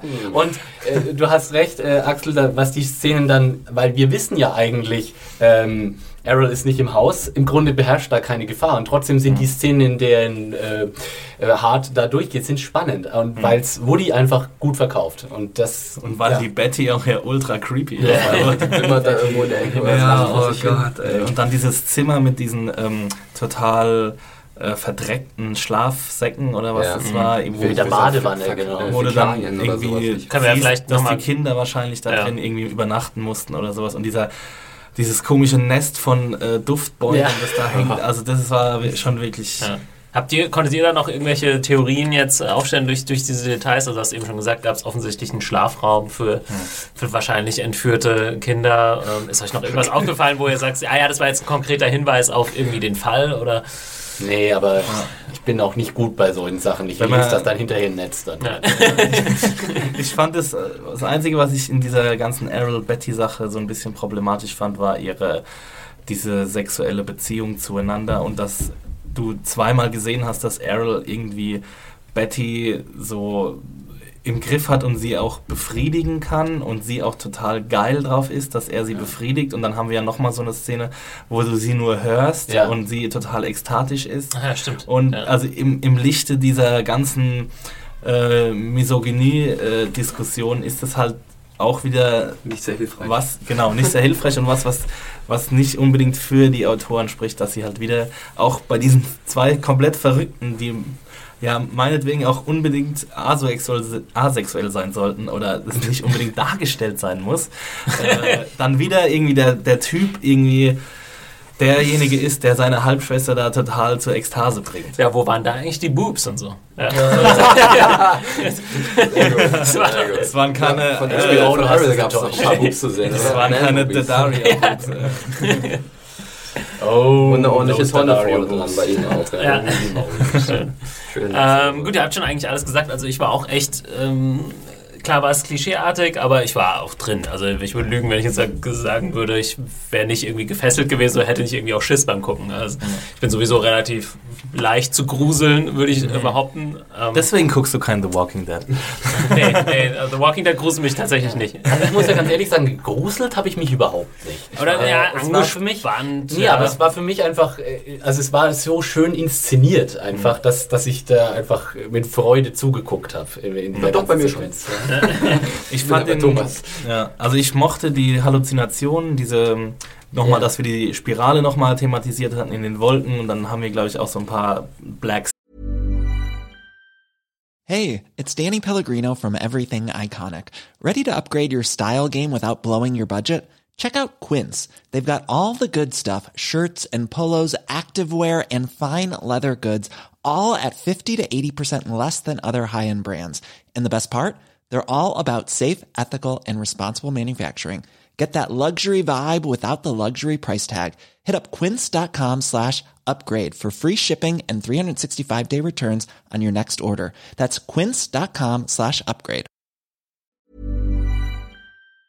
Stars gesehen mhm. in den Wolken drin und so und das fand ich alles sehr schön. Ich mochte auch diesen das Setdesign mit dem Thron und diesen Ja. Mädchenkleidern, die da aufgehangen waren und nochmal obendrauf diese Antlers, dieses ähm, Das ist mir fast gar nicht wahrscheinlich zu sehr auf Ja, die, auf die Ähm, den was Himmel dann so ein geachtet. bisschen nervig war, fand ich den Kampf.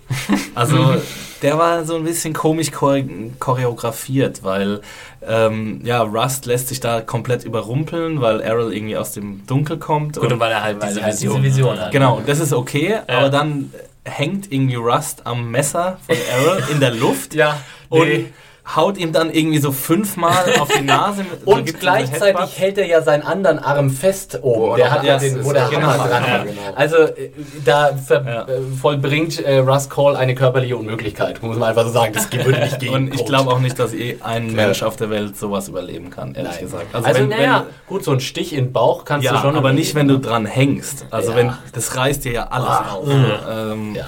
Und wenn, wenn sobald das Messer raus war, muss, müssen irgendwie die Eingeweide. Das hat mich halt auch gewundert, dass er es rausgezogen, aber man sagt So ja, also denkt immer so, äh, eigentlich vielleicht besser, wenn es irgendwie drin weil sonst verblutest du ganz schnell. Ja. ja, es kommt immer darauf an, wo, was jetzt- wirklich ja. getroffen wird. Wenn du, wenn du tatsächlich, und man, er ist ja wirklich relativ zentral gebrochen, wenn in den Magen gestochen wird, dann ist das erstmal, dann blutet das und tut sau weh, aber es ist nicht direkt lebensgefährlich. Wenn jetzt natürlich die Leber oder die Niere Gut, trifft, dann hast medizinische Ähm, Expertise. Ja, nicht wirklich, aber so viele Expertise Ja, gibt. ich würde jetzt, ich würde, ich kann es auch glauben, dass er es überlebt, ähm, aber das, ja. Das ist nicht mein Problem. Mein Problem ist eher, er könnte einfach Errol in der Situation Ja. nicht körperlich bändigen. Er könnte nicht gleichzeitig das Messer am Rück, äh, im, im Bauch stecken haben, daran hängen und dann mit der anderen Hand auch noch äh, die, die, diesen wuchtigen Mann da Ja. mit seinem anderen Arm festhalten und dann auch noch da äh, äh, mit, mit seiner Stirn äh, so, so Headbutton. Das würde einfach nicht funktionieren. Aber wie fandet ihr denn eigentlich diese Vision vorher? Weil ich habe mir dann, in dem Moment dachte ich so,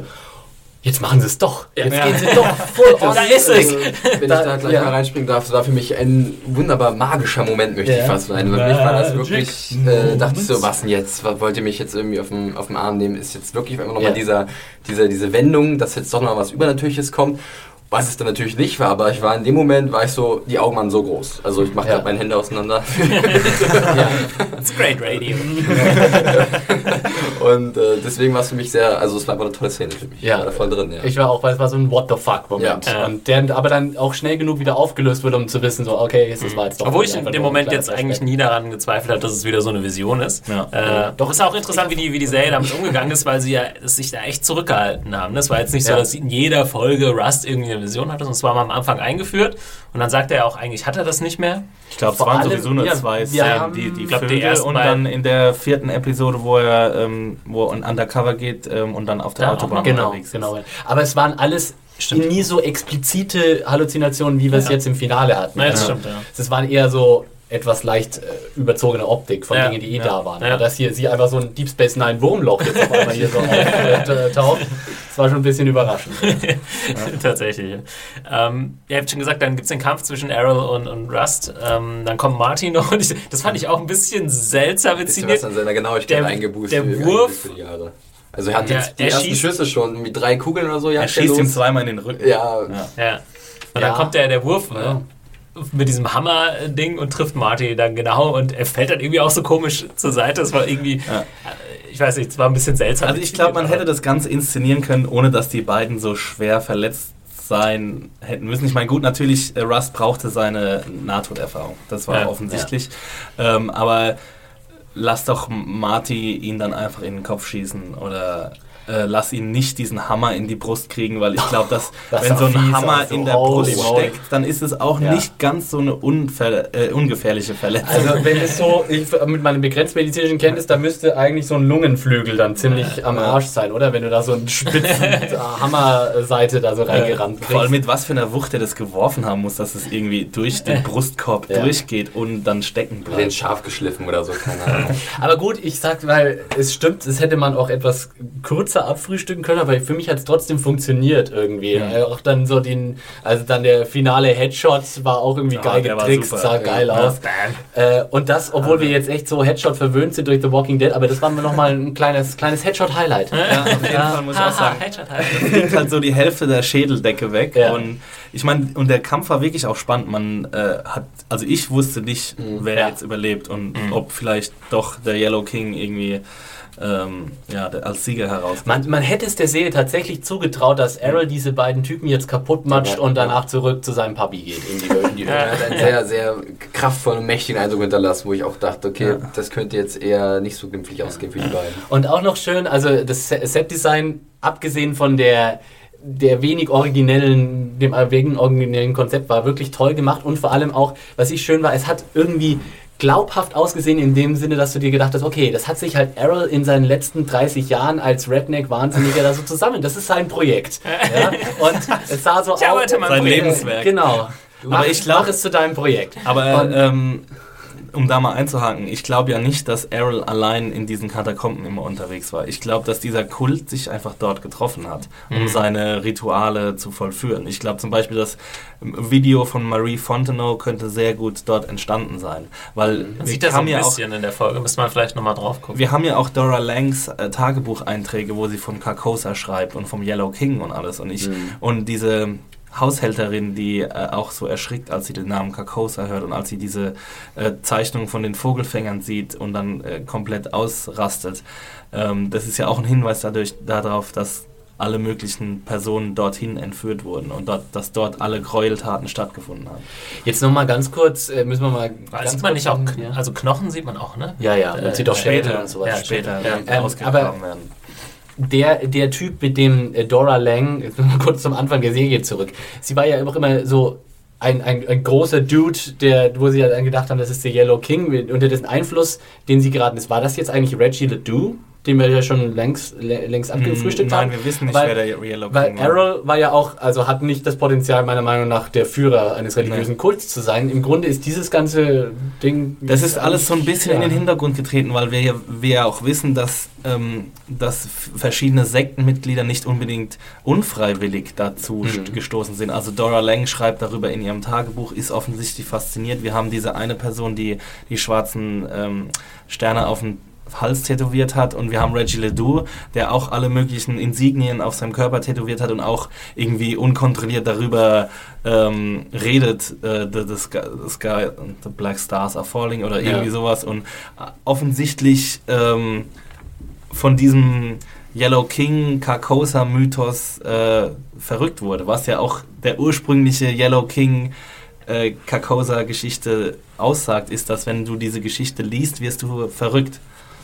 Ähm, aber nochmal ganz kurz, ihr habt auch diesen Thron erkannt dann da drin, oder? Ja. Okay, gut. Also dieses gelbe, was, also nicht, dass ich mir da irgendwie Du zu bist viel eingebildet habe. Carcosa hier kam. Wer True Detective schaut, ist verrückt. Ich meine, ich muss. Ich habe ja schon irgendwie doch am Schluss immer mit so einer religiösen Leitfigur gerechnet, irgendwie. Irgendwie so einem Die gibt, es, Hohepriester. die gibt quasi. es auch, glaube ich, aber die ist noch nicht entdeckt. Oder die ist vielleicht auch verstorben mittlerweile. Ja, aber also man muss ja sagen, ich meine, die Staffel ist ja auch vorbei und man hatte das Gefühl, nächstes Mal wird es woanders, ganz woanders weitergehen. Ähm, irgendwie habe ich jetzt doch so das Gefühl, der Herr Pizzolato, der wollte, also hat das sich das alles genommen und Ja. hat aber dann eigentlich nicht wirklich was draus gemacht, beziehungsweise er hat irgendwann die Lust dran verloren, äh, da was tatsächlich draus zu machen. Ich glaube, er hat nicht damit gerechnet, wie sehr ihm das über den Kopf wachsen kann. Ich habe dazu gleich noch ähm, aus dem äh, besagten Interview ein, zwei äh, interessante Zitate, können wir vielleicht Ja. gleich noch darüber diskutieren. Da hat er auch seine Meinung zu diesem Yellow King Mythos und inwiefern das eine Rolle spielt für seine Geschichte nochmal ähm, erklärt. Ähm, aber habt ihr eigentlich äh, Prisoners äh, gesehen? Nochmal so Ja, in dem Fall, ja. Mhm. was hat mich jetzt ein bisschen daran erinnert. Und in Prisoners, ohne jetzt hier zu viel spoilern zu wollen, gibt es ja am Ende so eine Aufklärung im Sinne von, da hatte jemand eine, eine Agenda. Äh, Es Ja. ist halt die Frage, ob Es ist- Hättet ihr jetzt sowas hier gewollt? Nein. Oder, äh, Also, es ist äh, wenn eine jetzt Tunnel gekommen wäre und sagt, aus Ja. diesem und diesem Grund äh, Ja, das mache um ich Gottes das. Willen. Nein, nein, nein, Äh, nein. Und Das- auch mit der verqueren Logik oder was auch immer, ne? irgendwas Mystischem, aber jemand, dem du abnimmst, der ist halt intelligent und hat das in die Wege geleitet und nutzt halt so Leute wie glaub, irgendwie jetzt genau. Errol und so. Ich glaube, dieser Carcosa Yellow King Mythos ist dafür da, um genau solche Leute wie Errol und Reggie Ledoux und Dora Lang für seine Zwecke auszunutzen. Und seine Zwecke sind, ich möchte ähm, Sex mit kleinen Mädchen haben. Das ist alles. Das ist, es geht nicht weiter daraus, darüber hinaus. Aber Mhm. So, und das ist halt dieses banale, diese banale Motivation ist halt auch so ein bisschen das Problem der Serie, dass sie halt diesen riesigen Mythos aufgebaut hat und dann äh, jede Auflösung quasi eine Enttäuschung fast schon sein muss. Jeder erwartet das von diesem Mythos, weil er halt so riesig ist. Ja, das Ja. ist, glaube ich, so ein. Ja, es ist halt jetzt ein, ein. Problem für manche, glaube ich, dass halt eben keiner, weil ich meine, weder Reggie Ledoux noch irgendwie Arrow äh, die waren halt irgendwie Genau. interessant und gefährlich für die beiden Cops jetzt im Ja. Endeffekt, aber die waren natürlich nicht, wahrscheinlich nicht sonderlich wichtig für den Kult. Es, Also man es fehlt der große, riesige Endgegner. Im Fe- im Grunde Fast fehlt- unschlagbare Endgegner. Ja. Wir hatten ja, wir hatten ja die, ähm, äh, den Vergleich mit Apocalypse Now äh, als äh, Es fehlt Colonel es Kurtz. fehlt Colonel Ja. Kurtz eigentlich in dieser Serie. vor, da sitzt ein aufgequollener Marlon Brando am Ende auf dem Thron. Und ich so, Gottes Willen. Marlon Brando wird aus dem Grab wieder geholt. ey. Okay, schließen wir kurz ähm, die Szene ab. Es gibt ja dann, ähm, ja, sie liegen dann da und dann kommen Papania und äh, irgendwie ganz viele Polizisten. Ist klar, warum die da hinkommen? Marty ich ist es offscreen gelungen, ein Telefon zu finden. Ja, hä? Aber Ja. wie? Aber Wirklich? wo? Aber was? Im Haus war ein Telefon. Ja, aber das war doch nicht angeschlossen. Man sieht doch, Ja, das dass hat die Alte behauptet, aber es gab ein Telefon, das hat er gefunden. Aber man sieht es Ach so. nicht. Ah, er hatte, bevor er dann Man rüber sieht, zu das Marty. Telefon sieht Ja. und in die Hand nimmt, aber nicht, wie er den anruft. Das Genau. stimmt. Echt? Ja. Ja. Wie- Ja, ja. Aber ich hatte den Aber er, guck, er hat doch, nimmt doch einmal ein Telefon ja, hoch und dann hört er irgendwie nichts oder so, oder? Ja. So war mein Eindruck Ja. auch, ne? Das Deswegen war hatte die ich Szene, aber ich dachte, dass eigentlich, dass er was gehört hätte, dass es irgendwie doch funktionieren würde. habe ich auch so aufgenommen. Okay, aber wann wird das, woher wusste er das jetzt Nachdem- mit dem Anruf? Ja, das, das- hat, ich glaube, Pizzolato oder einer der äh, Kreativen hat es auch erklärt, Okay. dass es offscreen passiert ist. Also wahrscheinlich habe ich einfach nicht richtig aufgepasst, Nee, aber... du, ich habe also, also ist vielleicht ein bisschen Ey, oder wurde nicht wirklich Oder die geklärt. 24 Stunden sind dann irgendwie Das rum war auch meine andere und dieser Typ Idee, hat ja. sich halt... Genau. ja, aber der äh, weiß ja nicht, wo die hin sind. Das wusste der nicht. Vielleicht nicht Okay. in diesem Ja. Ding dann, in diesen Paketen reingeschrieben, Ja, gut, das hätte aber alles ein bisschen zu lange gedauert wahrscheinlich. Ja, genau. Also, Also, wir, die ganze Stichwunde war ja sowieso Ja, nicht besonders genau. realistisch, Die aber die Tatsache, dass er 24 Stunden 24 Carcosa Stunden gelegen. da rumgelegen sitzt werden. der Typ in der Nee, Bar, nee, guckt ja, auf seine Uhr, Genau. fünf Minuten. Ah, ich gucke erst nochmal eine Folge How I Met Your Mother und dann rufe ich ja, das war mir zumindest nicht ganz klar. Ähm, gut, dann haben wir sowas wie den Epilog Mhm. und den die meisten ja auch wie du, Axel, äh, Reviewer, als deutlich wichtiger empfunden haben Mhm. für, die, ja, für den Abschluss der Serie als jetzt die, die Konfrontation mit Arrow. Ja. Ähm, erstmal haben wir Marty, oder? Genau. Ja, der von seiner Familie Besuch bekommt. Erstmal von Gilbo und Papania, Ja. die ihm Kurz. die ihm wieder erklären dürfen, was alles passiert ist und Ja. er will es nicht hören. Äh, genau, und dann genau ist seine Familie da und äh, es ist hat alles so ein bisschen den Anschein, als wäre jetzt wieder alles gut. Ich meine, ich habe das jetzt nicht so interpretiert. Martin, ähm, Maggie nimmt ja seine Hand. Ja, das fand ich total komisch, diese Geste. Da wusste ich gar nicht, was ich Ja, damit das war einfach eine Geste. sollte. Ich bin froh, dass du am Leben bist. Genau. Das war keine Geste der Versöhnung, keine Nee. Geste der wieder, des wieder Zusammenkommens. Es war einfach nur schön, dass du am Leben bist. Sie hatte da so Wir hätten dich lange- sehr vermisst. du hat, äh, hat, sie hatte so prominent auch diesen fetten Brillo da. Ja, stimmt. Genau. Finger, ne? Ähm, und da fand ich halt wirklich die fast die stärkste Szene, die Marty in der ganzen Se äh, Serie hatte, ähm, Mhm. wie er dann standhaft versucht, sein Image aufrechtzuerhalten und sagt, I'm fine, Ja. äh, I'm just fine und dann einfach so in Tränen aus, ausbricht und man einfach weiß, okay, Bullshit Marty ist Geschichte. Der Mann schafft es jetzt endlich mal irgendwie über seinen eigenen Schatten zu springen und ja, Ja, das fand ich auch interessant. Irgendwo hat halt jemand auch geschrieben, äh, man muss sich vorstellen, dass vor ein paar Wochen in der, innerhalb der Serie er noch da vor Papania und so saß und hat gemeint, ja, bei mir ist alles super, alles cool. Äh, Just a regular dude. ja, genau. big dick. Und äh, genau, also für mich war auch in dem Moment ist halt Martys Geschichte irgendwie zu Ende. Ja. Er hat auch so eine, ja, er hat sich wirklich verändert im Gegensatz zu äh, Rust, der hat sich auch verändert, wo wir gleich noch Genau. zurückkommen, aber vielleicht noch stärker Marty. er hat den ewigen Kreislauf durchbrochen. Er und Rust. Wahnsinn. Und Es ist so. es ist so Der toll, ist der? Wahnsinn, du. Das sag ich ja nächste wieder. Und ja, auf jeden Fall, Harrison, finde ich, hat eine gute Leistung abgebracht. Gibt es auch andere Stimmen? Ich habe hier gleich auch noch eine Mail, die das. Äh, Ja. Denke, hat das nicht so gesehen. Er war ein bisschen äh, enttäuscht von der schauspielerischen Leistung und er hat sie ihm nicht abgenommen, aber ich. Äh, Ja, das ist ja immer sehr subjektiv. Ja. ähm, zweite Sache ist, dass äh, Marty dann äh, Rust besucht und das war ja bis zu dem Moment, ach, vorher fragt er, glaube ich, ob es ihm okay geht und er wurde operiert oder so, sagen dann Papania Ja. und äh, denkst Also nicht aus dem Koma wieder, äh, aber ja, also habt ihr damit gerechnet, das ist ja auch die Frage, ne? Habt ihr damit gerechnet, dass er abkratzt? Also oder nicht? sobald äh, Marty aufwacht und fragt, wo äh, Cole ist und er sagt, äh, sie sagen, er liegt im Koma, war klar, dass er überleben wird. Ja. Also, warum sollen sie im er ist Koma tot. sterben lassen? Ja. müde von der Wunde, die er Er, ist, er ist im Flat Circle gefangen und jetzt im Koma und was weiß ich. Nee, also da war es schon äh, klar, dass Cole irgendwann aufwacht und dann haben wir auch diesen auch wieder etwas übertriebenen Shot von Cole als Jesus im Krankenbett. und dann noch mit seiner Reflexion in der Scheibe und man sieht ihn als Jesus im Krankenbett und noch Sterne über seinem Kopf. Und ja, da tut sich die Serie einfach keinen Gefallen, wenn sie so mit dem Holzhammer irgendwie uns einbläuen will, dass, dass Cole jetzt eine persönliche Entwicklung durchgemacht Das hat. ist alles ein bisschen viel, ja. Aber ich finde, äh, die Friese steht eigentlich Mahogany ausgezeichnet. Ich möchte ihn gern irgendwie so als verlotterten Piraten oder sowas sehen. Mal. Auch mit diesem Bart. Das wäre doch sau cool. Aber oder? bitte So. ohne Kajal. Ja, den können wir daheim lassen, den kann Johnny Depp kriegen für seinen nächsten Flut der Karibik Bullshit.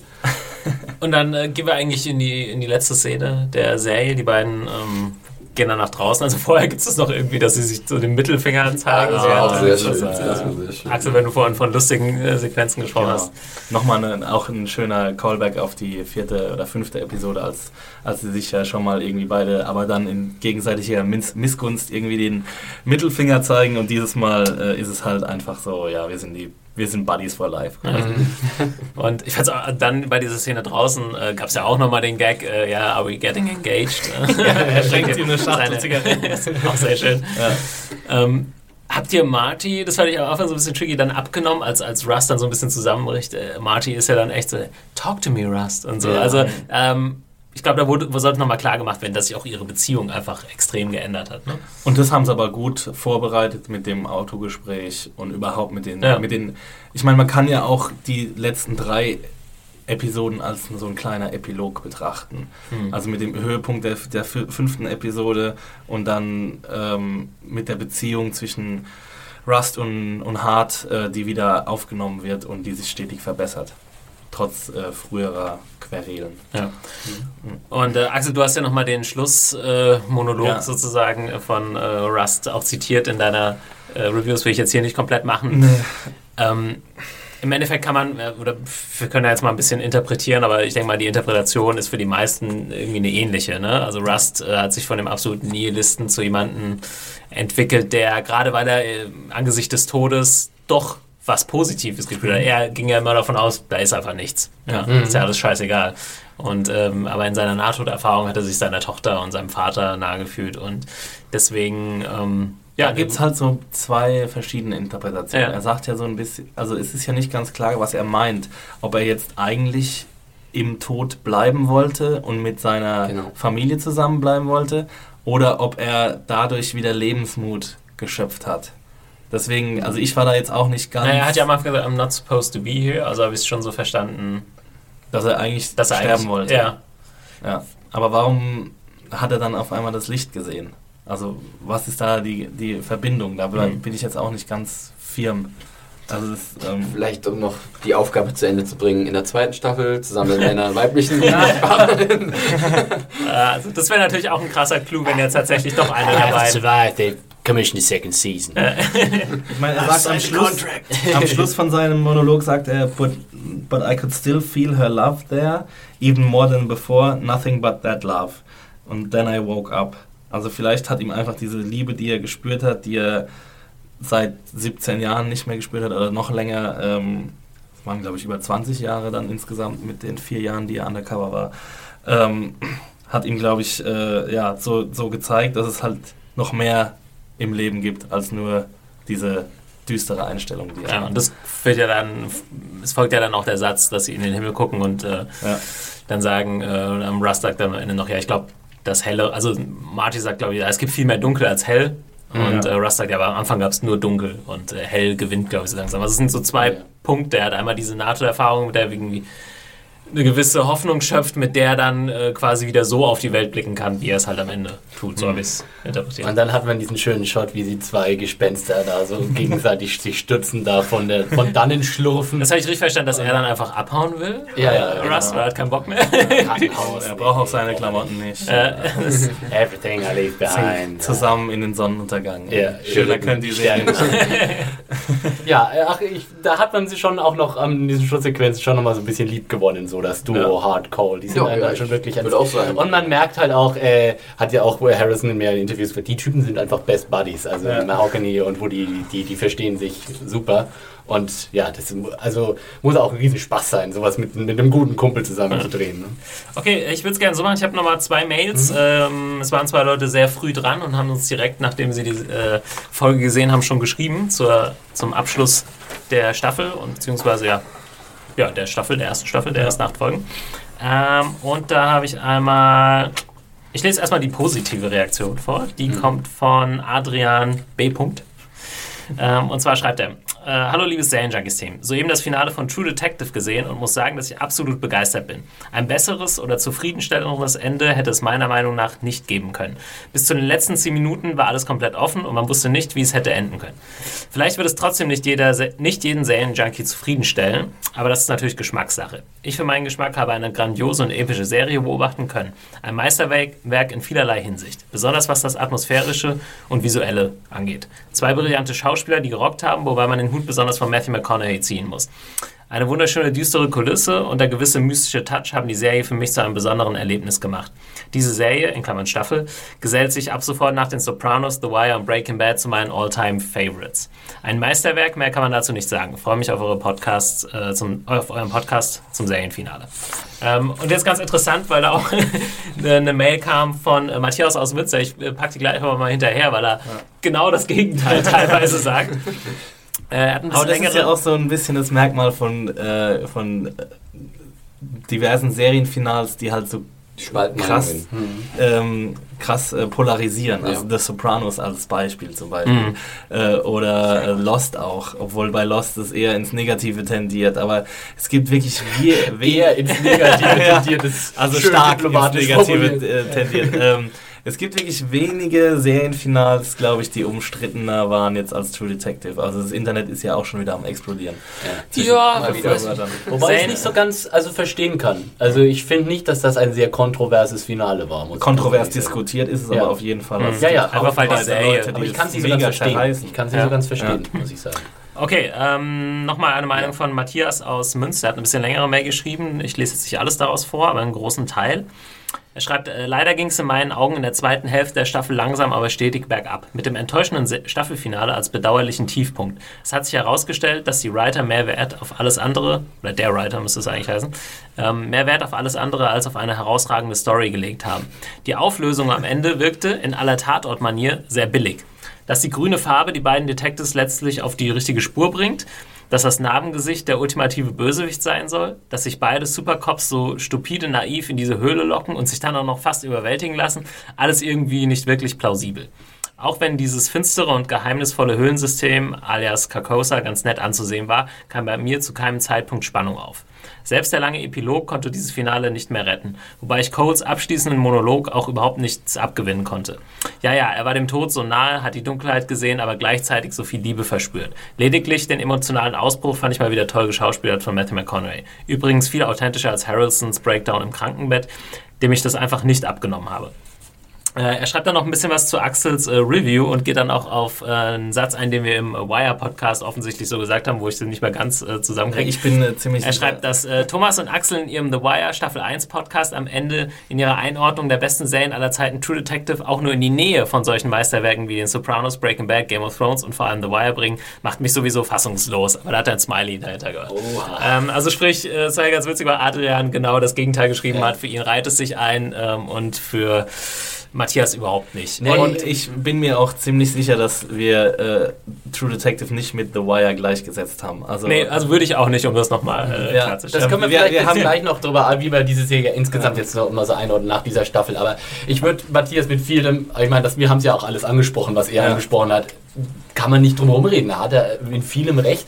Also ich persönlich habe Woody am Schluss alles komplett abgekauft, aber diese äh, die unoriginelle Tatortkritik sozusagen, die, die ist schwer von der Hand zu weisen. Aber es ist Also, Das ist im halt Tatort. Ja, äh, ja. Tatort irgendwas auf eine Stufe zu stellen, was so aussieht wie True Detective. Ja, ist schon genau, aber das ist ja der Punkt. Ne? ein Sprung. Die Serie reißt es halt in anderen Disziplinen halt dann wieder raus. Ja. Ne? Genau, er hat jetzt äh, Und die Kritik an der Sache- letzten Folge genannt und ich würde es halt nicht so auf die komplette Serie übertragen. Vielleicht war er da ein bisschen gekränkt. Ja. Äh, Und ja, ich meine, er, er meint, dass, also, dass es dass die letzte Folge offenbart, dass die ähm, Kriminalgeschichte irgendwie kein, keine große Rolle spielt. Und das ist, das war nicht nur in der letzten Folge klar, sondern das war in der ganzen Serie eigentlich klar. Es geht halt um diese zwei Männer. Und äh, ja, also ich meine, wie, wie die, ähm, die einzelnen Punkte verbinden, dass es jetzt an der grünen Farbe liegt, ich meine, das hat uns allen auch nicht sehr gut gefallen. aber das ist im Prinzip auch sollte, glaube ich, egal sein, wenn man die Serie in, seiner, in ihrer Gänze beurteilt. Ja, ich weiß nicht, ob es egal ist, aber es spielt für mich auch Eine keine großartige Rolle. Es Ja. ist, ich glaube, Matthias ist einer von denen, die einfach so ein bisschen auf den letzten, auf den Twist auf den letzten 100 Metern noch Ja. so gehofft haben und dann halt einfach äh, enttäuscht wurden. Und er sagt ja auch, dass irgendwie Errol der große Bösewicht ist, was er ja gar nicht ist. Also, Ja, aber er ist trotzdem der Boogie. Da würde ich gerne noch mal kurz was fragen, weil es gibt ja diesen kurzen Ausschnitt, wo dann nochmal die, die News gezeigt werden. Was wird da genau gesagt? Da wird gesagt, dass die, ähm, äh, der Tuttle, der Einzige, der noch lebt, dieser Gouverneur, ähm, es eben alle Anschuldigungen von sich gewiesen hat. Okay. Gewiesen hat. Und dass es Hast eben auch keine Beweise... Senator oder so? Haben die nicht irgendwas von Senator erzählt? Ein Senator-Taddel oder so? Ist Ich jetzt, nee, jetzt könnte er ja Senator sein oder so. Ja. Also ich habe irgendwas von Senator. Weil, ich ist nicht. irgendein Taddel oder so. völlig egal. Ja, irgendwie ein Taddel hat Ja. irgendwas gesagt. Also es wird angedeutet, dass sie versucht haben mit diesem Paket, ne, was an die, ähm, an die Zeitung und so geschickt wurde, da die Tuddles auf jeden Fall mit Ja. reinbringen wollen. Ähm, aber es ist nicht klar, ob, ob sie die dran kriegen oder nicht. Ne? Ähm, Ja. Ähm, okay, ich würde gerne noch, es gab echt ein super interessantes äh, Interview, was ich auch empfehlen würde und ich werde es auch äh, in den Show Notes, äh, können wir das verlinken und zwar lief, äh, lief das über Hitfix. Ähm, Alan Sappenwall, amerikanischer TV-Kritiker, hat es mit Nick Pizzolatto geführt, auch direkt nach dem Finale und da wurden auch interessante Sachen angesprochen. So die größten Diskussionspunkte, die wir auch schon angesprochen haben, oder die im Netz äh, viel diskutiert wurden. Zum einen äh, lese ich mal ein kurzes Zitat von äh, Nick Pizzolatto vor zum Thema Überleben der beiden Hauptfiguren, was auch viel diskutiert wurde. Ne? Mussten die jetzt überleben? Ist es irgendwie jetzt ein Happy End? Ist es doof? Hätten, eigentlich die hätten die eigentlich sterben müssen und so weiter.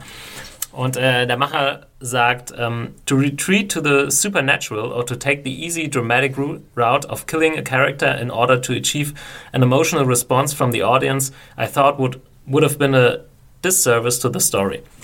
Um, what was more interesting to me is that both both these men are left in a place of deliverance, a place where even Cole might be able to acknowledge the possibility of grace in the world. Because one way, both men were alike in their in their failures. Was that? Uh, sorry. Uh, because one way, one way both men were alike in their failures was that ne neither man could admit the possibility of grace. Und er sagt danach, glaube ich, auch noch, dass es für ihn nichts mit Religion äh, direkt zu tun hat. Ähm, ja. sondern, also das war für ihn der Grund, äh, warum er die beiden hat Ja, überleben lassen. Und er sagt, das, es, Ja, kann ich, kann ich auch sehen. Ich bin auch nicht sauer darum, dass jetzt Cole nicht gestorben ist oder sowas, auch wenn ich das ja ursprünglich prophezeit hatte, aber ich kann ja schon mitleben mit dem, wie das jetzt Ja. ausgegangen Also ist. er hat es, glaube ich, so argumentiert, dass es von Anfang an eigentlich die Idee war, das so enden zu lassen. Und Mhm. ja, er sagt ja, für ihn wäre es eher schlecht gewesen. Also man sagt, vor ein paar Jahren wäre es vielleicht noch so gewesen, ey, wenn man hat Eier, wenn man seine ähm, Helden sterben lässt. Aber ich meine, so neu ist das ja mittlerweile. auch. mittlerweile- spätestens seit Game of Thrones nicht mehr. Ja. Ja. Und äh, so ein riesiges, also wenn, wenn das dann auch so antizipiert ist, dieser Tod eines Serienhelden, dann äh, erreicht es ja auch nicht mehr diese emotionale Reaktion, von der er spricht.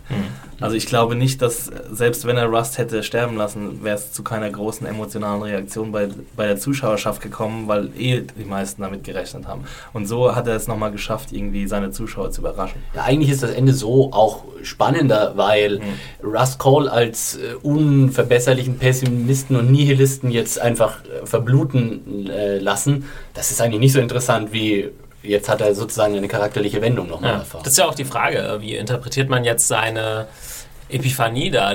Fällt es ihm jetzt schwerer zu leben, weil er weiß, dass wenn er tot ist, würde es ihm eigentlich besser gehen, weil er dann wieder Ja. irgendwie seiner Tochter nahe ist oder so? Oder hat er jetzt mehr Hoffnung? Ähm, Das ist halt ein super offenes Ende. Ja. Das finde ich halt. Aber ich mag offene Enden. ja, ich auch, sehr gerne. Ähm, noch eine zweite Sache, die dann äh, viel thematisiert wurde, ja, diese Sache mit dem Yellow King, was hatte das eigentlich zu bedeuten? War das eigentlich jetzt wichtig oder unwichtig äh, für die Geschichte? Und dazu sagt er auch ganz interessante Sätze, und äh, zwar, I think I've made clear that my only interest in the Chambers stuff, das ist der Roger, äh, Robert äh, Chambers, der Autor. The King, is, äh, The King in Yellow geschrieben hat, uh, is a story that has a place in American myth, and that's that, and it's a story about a story that drives people into madness. That was mainly it. Beyond that, I'm interested in, in the atmosphere of cosmic horror, but that's about all I have to say about weird fiction. Also äh, er wiegelt das jetzt Das bestätigt unseren Verdacht. Ja. Er wollte das einfach so ein bisschen als Leinwand äh, missbrauchen, Genau. aber er wollte eigentlich nicht viel damit anfangen. Genau, ja. ja, da jetzt, ja, deswegen vielleicht auch keine Szenen mit irgendwelchen Anführern von diesem Kult, die irgendwas erklären oder warum sie das machen oder so. Das war ihm alles. Und da rührt ja eventuell dann auch ein bisschen die Enttäuschung von vielen Leuten her, weil halt gerade dieser Mythos dann doch nicht so hervorspürt, wie vielleicht von vielen erwartet oder von vielen erhofft. Ja. Da kann man ihm vielleicht so ein bisschen Blauäugigkeit Mhm, äh, genau. attestieren, weil in this day and age im Internet äh, weiß man, wie die Leute auf etwas reagieren. Und speziell bei Serien, die äh, wöchentlich rauskommen, was ja die Regel ist, äh, Netflix ist jetzt der einzige Anbieter, der es anders macht, aber ähm, haben die Leute halt auch einfach Zeit, eine Woche lang zu diskutieren und zu debattieren und sich die verrücktesten Theorien auszudenken. Wir kommen hier von einem Thema ins nächste und ich, ich gucke schon wieder die ganze Zeit verschwitzt auf die Uhr, aber ich wollte es trotzdem jetzt mal ansprechen. Ja. Jetzt, wo du das schon sagst, Axel, was glaubt ihr denn, wie unsere Wahrnehmung dieser Serie gewesen wäre, wenn sie es tatsächlich so Netflix-mäßig alle acht Folgen auf einmal so vor unserer Tür abgeladen hätten?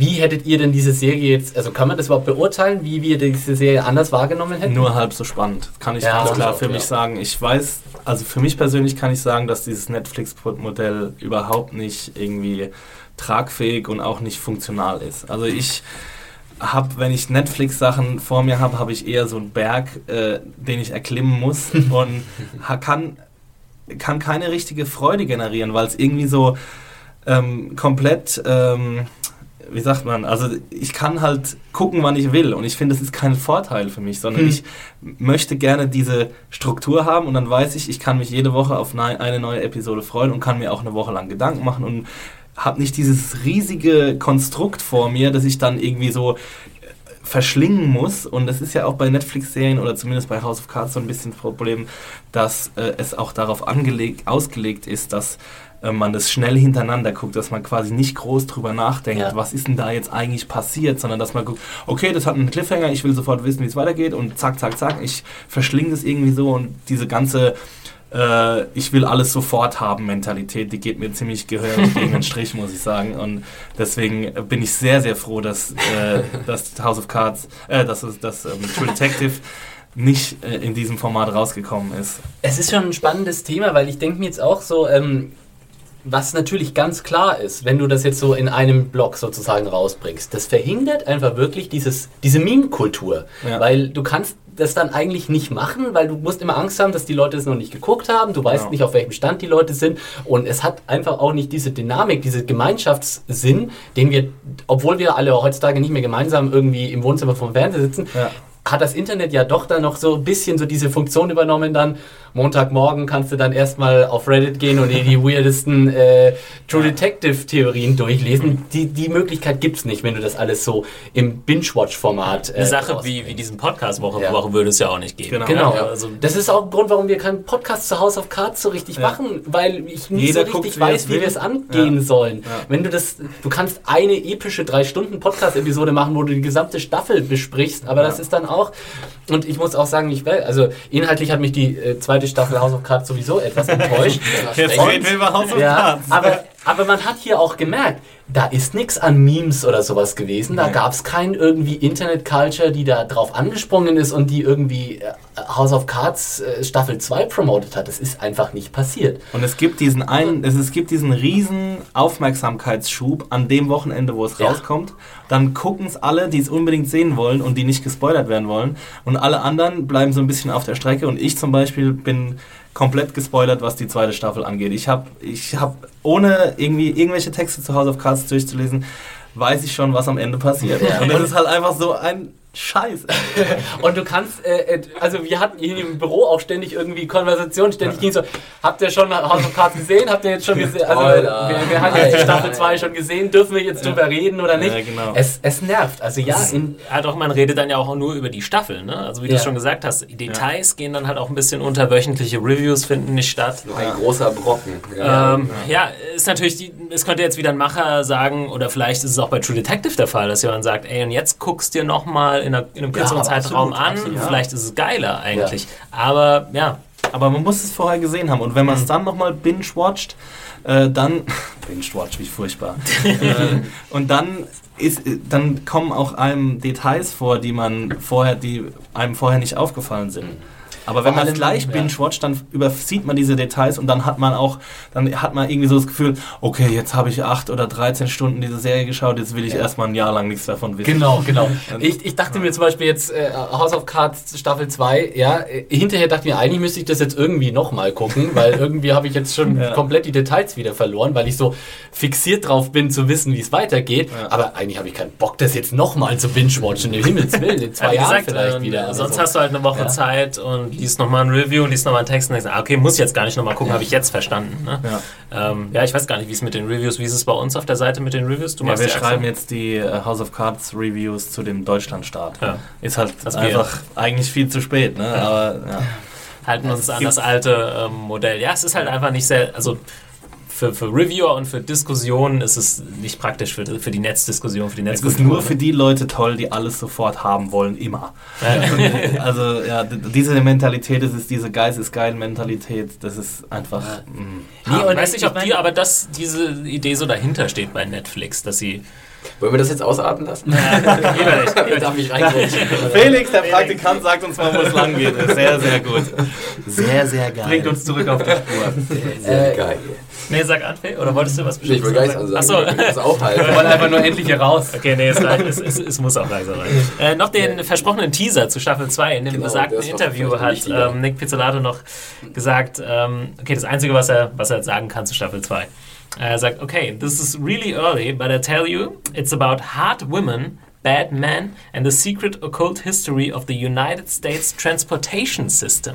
Das muss man sich mal auf dem Gaumen zergehen, auf der Zunge zergehen lassen. What is happening? Ja. Ähm, ich glaube, er hat jetzt bewusst äh, diese Sache mit den Hard Women äh, reingebracht. Das war ja ein großer also Kritikpunkt. denk, also er wird jetzt nicht drum rumkommen, Ja. da irgendwie auch die Damenwelt ein bisschen Ja, vor allem, es ist ja auch ein Plural, ne? Insofern könnten wir direkt auch mit einem weiblichen Ermittler-Duo gleich rechnen. Aber wenn ich das jetzt so Secret Occult History of the United States Transportation System könnte das dann, also wie interpretiert ihr das? Könnte das auch eine historische. Das ist der Plot von Lone Ranger. also eine US also könnte es auch ähm, quasi in der Vergangenheit spielen Ich oder geht ihr davon aus, dass alle True Detective Staffeln so in der Jetztzeit spielen? Nee, also es könnte, es ist, es liegt alles auf dem Tisch. Es heißt ja auch nicht, dass zwei Ermittler wieder ein Team bilden. Nö. Es muss, müssen Nö. auch keine Polizisten sein. Das ist alles komplett offen. Aber ich bete wirklich darum, dass es keine Retro- und keine Historienserie wird. Bitte keine Western-Serie bei der Nee, Eisenbahn. also da wird mein, äh, meine, meine, ähm, meine Aufmerksamkeit wirklich von 100 auf 0 sinken und zwar in Sekunden schneller, weil Ja. da habe ich wirklich momentan keinen Bock drauf. Ich brauche kein neues Boardwalk Empire, ich brauche kein neues Madman. Ich, das Gut, es wäre dann ja nur äh, acht Folgen. Ne? Oder Ja. so. Also ich fände es jetzt nicht so schlimm, wenn sie jetzt sagen, okay, Detectives gab es schon in jedem Zeitalter, wir gehen mal ein paar Jährchen zurück. also weiß ich Also nicht. wenn sie ins alte Rom gehen, bin ich wieder dabei, aber gerade so, wenn es um Eisenbahnbau und sowas True geht, da ist sowas, Entschuldigung. Und da äh, gibt es ja auch Hell on Wheels. Also, das Ja. war gar nicht so schlecht gerade. Geistesblitz. Aber inwiefern sollte das okkulte Ja, Transportation weiß System vielleicht in der Jetztzeit noch irgendwie eine Rolle Ja, spielen? es Vielleicht geht's für mich alles wie ähm, National Treasure, halt der, der, ähm, der Nicolas Cage. Ich bin der Meinung, er hat euch hier alle total auf den Arm genommen oder so. Irgend so ein Ja, Ding. das wäre schon ganz geil. Aber vielleicht hat es ja was mit irgendwelchen düsteren U-Bahn-Schächten in New York zu tun oder sowas. Also es Oh, gibt eine Mordserie an äh, Homeless People, das wäre jetzt nichts, weil das wir denken jetzt automatisch an. Western und, und Südstaaten und so, aber Na, wenn ich an US Transportation System denke, dann denke ich eigentlich nur an Züge, weil was anderes haben die doch gar nicht eigentlich, oder? Ne? Vielleicht auch irgendwie so 9-11 mit Flugzeugentführung oder so, aber das wäre wahrscheinlich vom Chip Production Design ein bisschen kompliziert. teuer. History Ja, of. Transportation also es ist wirklich sehr schwammig. Ja. Also ich glaube, Aber es ist äh, spannend, macht, macht Spaß drüber nachzudenken. Was, was Ich hoffe, es dauert jetzt auch nicht mehr allzu lang, bis die Bestätigung von allem kommt, Oh weil bis sie Gott. das dann gedreht Kann haben und so weiter. Also wenn wir haben jetzt ja ja. Axels Liste bekommen. ja genau. Ja, wir haben, daher kann das jetzt ja langsam. Genau. äh, Sie haben auch Philips. Liste, die Ja, ja, also zu wichtigere realisieren Liste haben sie auch bekommen. Aber also wenn sie da im Frühjahr 2015 dann schon wieder wie jetzt die Staffel 1 an den Start gehen müssen, dann muss da bald eine Entscheidung fallen, weil das Zeug muss ja erstmal gedreht und so werden. Ich hatte ja so ein bisschen die Hoffnung, dass es nach dem Finale verkündet wird, aber die hat sich jetzt Ja. leider zu verschlagen, Ja. zerschlagen. Ja, da ist halt, wie gesagt, da spekulieren ja viele, dass die Unterschriften sind vielleicht noch nicht äh, gesetzt. Ja. Wenn man da so große Stars ranholen muss, dann dauert es vielleicht auch einen Moment länger. Sobald die Tinte trocken ist. Nicolas Cage und Shia LaBeouf. Ja, wollen wir noch ein Ja. äh, ganz kurzes äh, Fazit ziehen, Ja. allgemeines Fazit äh, zu True Detective? Ja, also ist jetzt schwierig, wir haben so viel äh, drüber gesprochen. Ähm, ich glaube, wir haben ja alle schon mal so unsere Punkte genannt. Äh, ich glaube, es war auf jeden Fall eine gute Sache, dass wir den Podcast hier gemacht haben. Das Ja. hat sich gelohnt. Teilweise Ja, war ich- sehr erleuchtend. Nie wieder mit euch vier. Also in der Ja, Kombination um kein Bock mehr. Äh, fang doch du mal an. Ja, ähm, ich habe ja schon, ähm, ja, also optisch muss ich sagen, hat es mir besser gefallen als sehr, sehr vieles, was ich in den letzten 10, 15 Jahren im Fernsehen gesehen habe.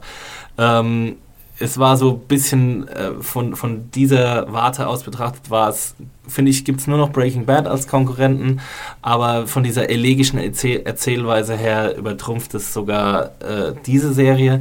Ich finde, ein Problem der Serie ist wirklich dieses Anthologieformat. Ich glaube, das ist der Faktor, der ähm, verhindert, dass es zu diesen großen Serien jemals aufschließen kann, Mhm. weil es einfach nicht diese Mhm. übergreifende ähm, Handlung erzählen kann und nicht in diese in die Tiefe so stark in die Tiefe stoßen kann, wie es andere Serien tun. Und äh, das merkt man auch daran, wie wie so ein bisschen gehetzt die letzten drei Episoden gewirkt haben. Also es war, es waren grandiose erste fünf Episoden. Die Philosophie, die da aufgespannt wurde, dieser Mythos äh, von Carcosa und vom Yellow King hat mich absolut in, in den Bann gezogen. Aber danach wurde es leicht so zu so einem gewöhnlichen Crime Procedural mit einem tollen Ende. Also der Epilog hat mir wieder sehr gut gefallen.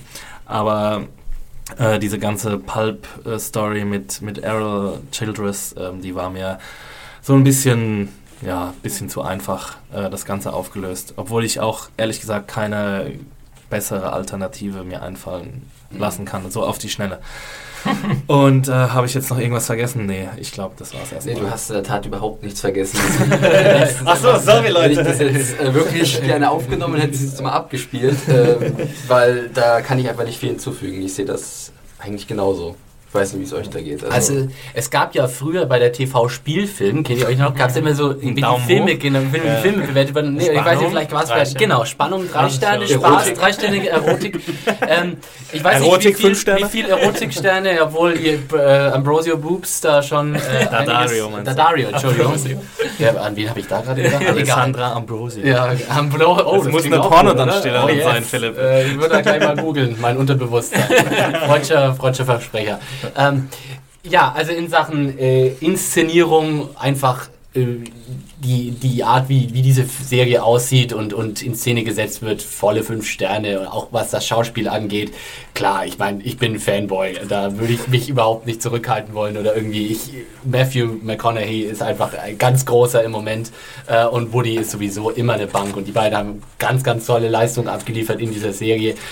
Es ist halt nun mal schon dann, wenn wir die TV-Spielfilmwertung betrachten, in das, im Story-Department gibt es halt vielleicht maximal einen Stern. Ne? Es wird halt, es wird Maximal es wird, einen Stern. Es wird dann Sehr halt, heftig. es wird dann halt an anderer Stelle halt gut wieder wettgemacht.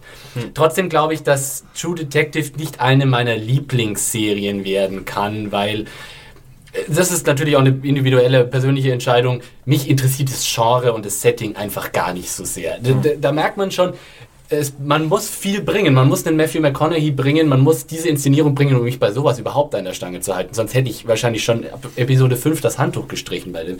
Ich bin einfach eher so der Fantasy-Science-Fiction-Typ. Crime ist überhaupt nicht mein Genre. Ähm, Trotzdem, ich freue mich sehr drauf, dieses Ding nochmal auf Blu-ray runterzureißen und das wird ein Hammer werden, weil in Sachen Look, also Game of Thrones ist auch ganz vorne dabei, toll gefilmt und Breaking Bad war auch toll. Wir sind in der Hinsicht viel sehr verwöhnt worden in, im letzten Jahr, in, in den letzten Jahren, aber True Detective äh, wahnsinnig toll inszeniert und gehört da ganz oben mit dabei. Äh, inhaltlich naja, gut. Und du hast auch natürlich recht, äh, Axel, dieses Anthology-Format verhindert in gewisser Weise auch, dass die Serie so einen eigenen Mythos sich aufbauen kann. Andererseits aber muss ich sagen, dass ich dieses neue Format irgendwie ziemlich geil finde. Weil Ja. es, ist, es ist tatsächlich wie so ein Buch lesen. Ja? Du kannst dich dann einfach mal hinsetzen und zehn Stunden True Detective irgendwie inhalieren statt. True Crime Novel. Genau, genau. Ja. I would Und- read that.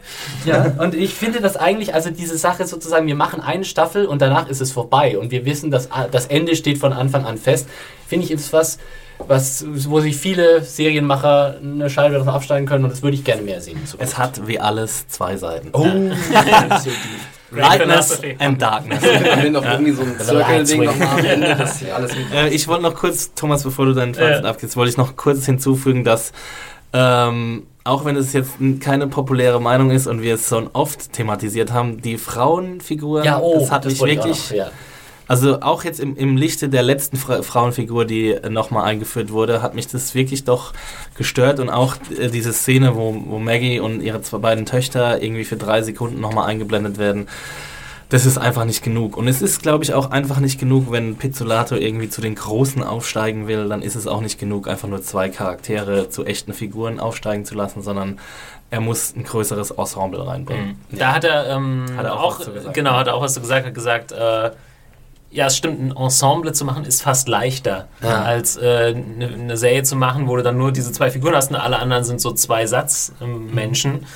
Aber er hat halt irgendwie auch keine Unterschiede gemacht, weißt du, äh, zwischen, zwischen Frauen Ja. Und, und anderen männlichen Nebenfiguren, die sind alle unwichtig irgendwie Ja. im Endeffekt. Ja, und ich muss ihm Ja. zustimmen, dass es meinetwegen ist es leichter, weil er sagt ja dann irgendwie, ähm, du kannst, wenn du mit der einen Figur nichts mehr zu erzählen hast, gehst du halt mal eine halbe Episode zu der anderen Figur.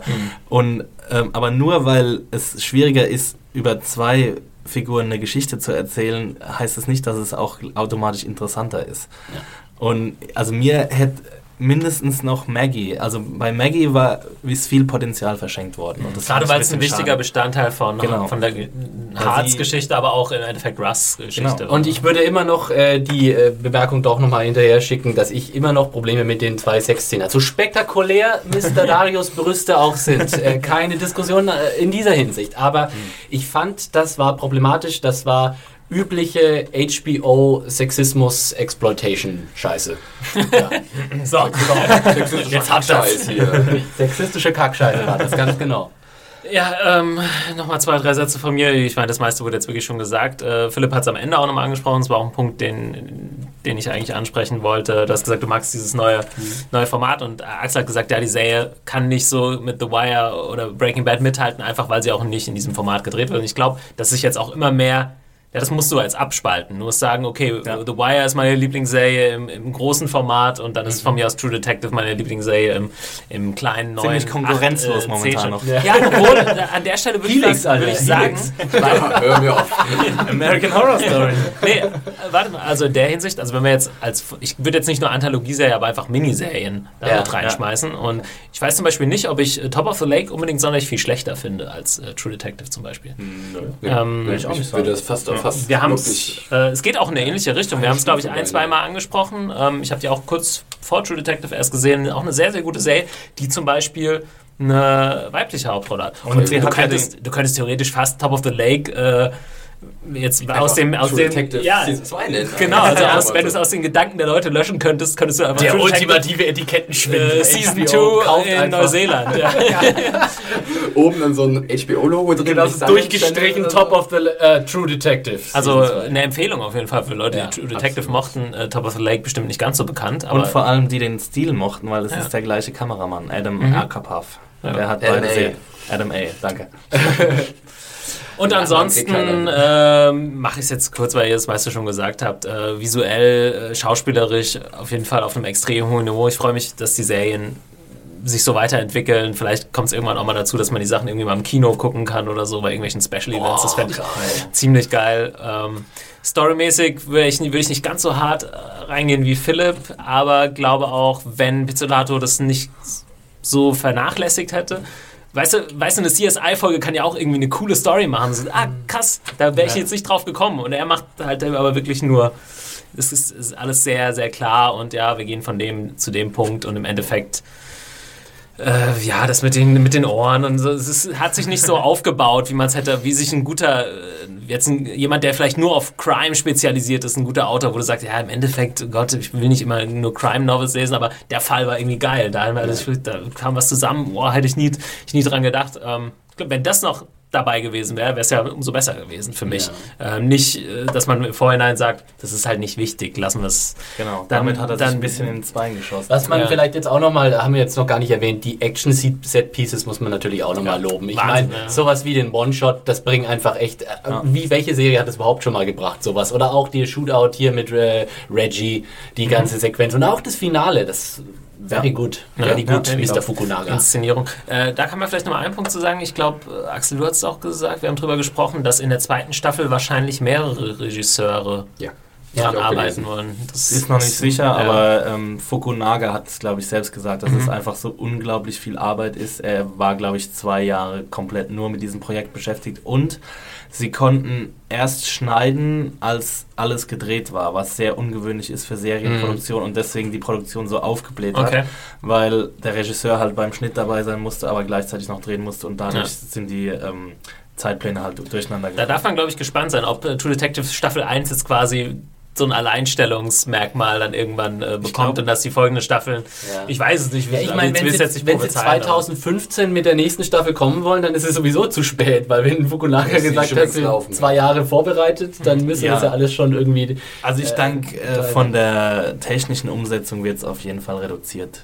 Sein. Ich, ich, ich meine, wenn sie in der Stadt drehen, wenn sie äh, die Handlung in New York oder Los Angeles spielen lassen, dann brauchen sie ja auch unbedingt nicht unbedingt diese epischen Kamerafahrten über die Sumpfgebiete Louisianas, mhm. die vielleicht auch recht viel äh, Budget und Zeit in Anspruch bringen. Ach du, da fliegst du einmal mit dem Helikopter drüber. Das ist, glaube ich, nicht so das Problem. nee? Okay. Ja. No. Bin auch gespannt, ob sie sich überhaupt an irgendwas festhalten, ob zum Beispiel das Setting gleich bleibt in den folgenden Staffeln oder ob sie wirklich auch nach New York gehen können. Ach, Louisiana, bin ich langsam durch mit. ich, ich mag es. Ja. Nur weil es dort billig ist. Ey. Ja. Also ich meine, ich finde, man kann es nicht groß besser machen als True Detective. Also nicht nur die Landschaftsaufnahmen, sondern auch immer dieses, diese Einbindung von Mensch und Natur, Industrie und Natur. Das war einfach unglaublich also das ist, ich stehe halt total auf diese Industrieromantik. Meine Location-Idee für Staffel 2 äh, Detroit, oder? Mhm. Da ist doch oh, auch gerade. Ja, da hatten wir Low Winter Sun, da haben sie mhm. schon. Aber das hat eh niemand, das niemand auf der Welt gesehen. Ja, aber man kann ja auch Pittsburgh nehmen, irgend so alte Industriestädte aus dem Rust Belt, die mhm. irgendwie total verwahrlosen. Da, da gibt es ja nicht nur Detroit, da kann man auch Chicago, Pittsburgh, die nächste Pennsylvania. die nächste Fotostrecke, unsere Lieblingslocation. Staffel 2. Ähm, okay, dann äh, würde ich sagen, äh, beenden wir es hier vor der Zwei-Stunden-Marke noch, damit wir uns Was? nicht ganz. Ja. What? Alter. ich bin es ja momentan gewohnt, Thomas. Ja, ihr kommt quasi gar nicht mehr raus aus diesem Studio im Moment. Leute, schreibt uns noch an podcast.serienjunkies.de. Wir sind auch super gespannt auf eure, eure Schluss, Schlussstriche unter True Detective, eure Schlussfolgerungen, eure Rezensionen, eure Reviews, eure Meinung. Und äh, könnt uns natürlich auch direkt äh, anschreiben auf Twitter. Philipp? Äh, mich unter @konsumkind. Jo, Axel unter Max Stilecht. Äh, Felix unter John Ferrari. Und Thomas unter Picknicker83. Game of Thrones kommt bald wieder. Sind wir hundertprozentig wieder ja, am Start selbstverständlich. mit. Äh, Walking Dead läuft noch ein bisschen? Drei läuft Folgen. Drei, okay. drei Wochen ja. lang, ja. ja. Genau. Und ansonsten lasst euch überraschen. Lasst euch überraschen. Wir, wir haben auf jeden Fall noch viele andere Podcast-Ideen in petto und die nächste Zeit wird es weiterhin äh, auch Podcasts. The Wire Rewatch Staffel 2 Anfang April. Stimmt, der kommt auch noch. Ja. Hört auf jeden Fall rein. jo, dann bis zum nächsten Mal, Leute. Macht's Ciao. gut. Tschüss. Tschüss.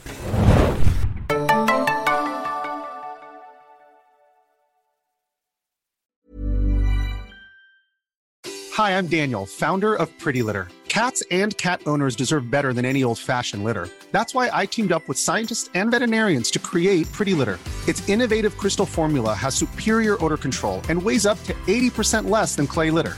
Pretty Litter even monitors health by changing colors to help detect early signs of potential illness. It's the world's smartest kitty litter. Go to prettylitter.com and use code ACAST for 20% off your first order and a free cat toy. Terms and conditions apply. See site for details.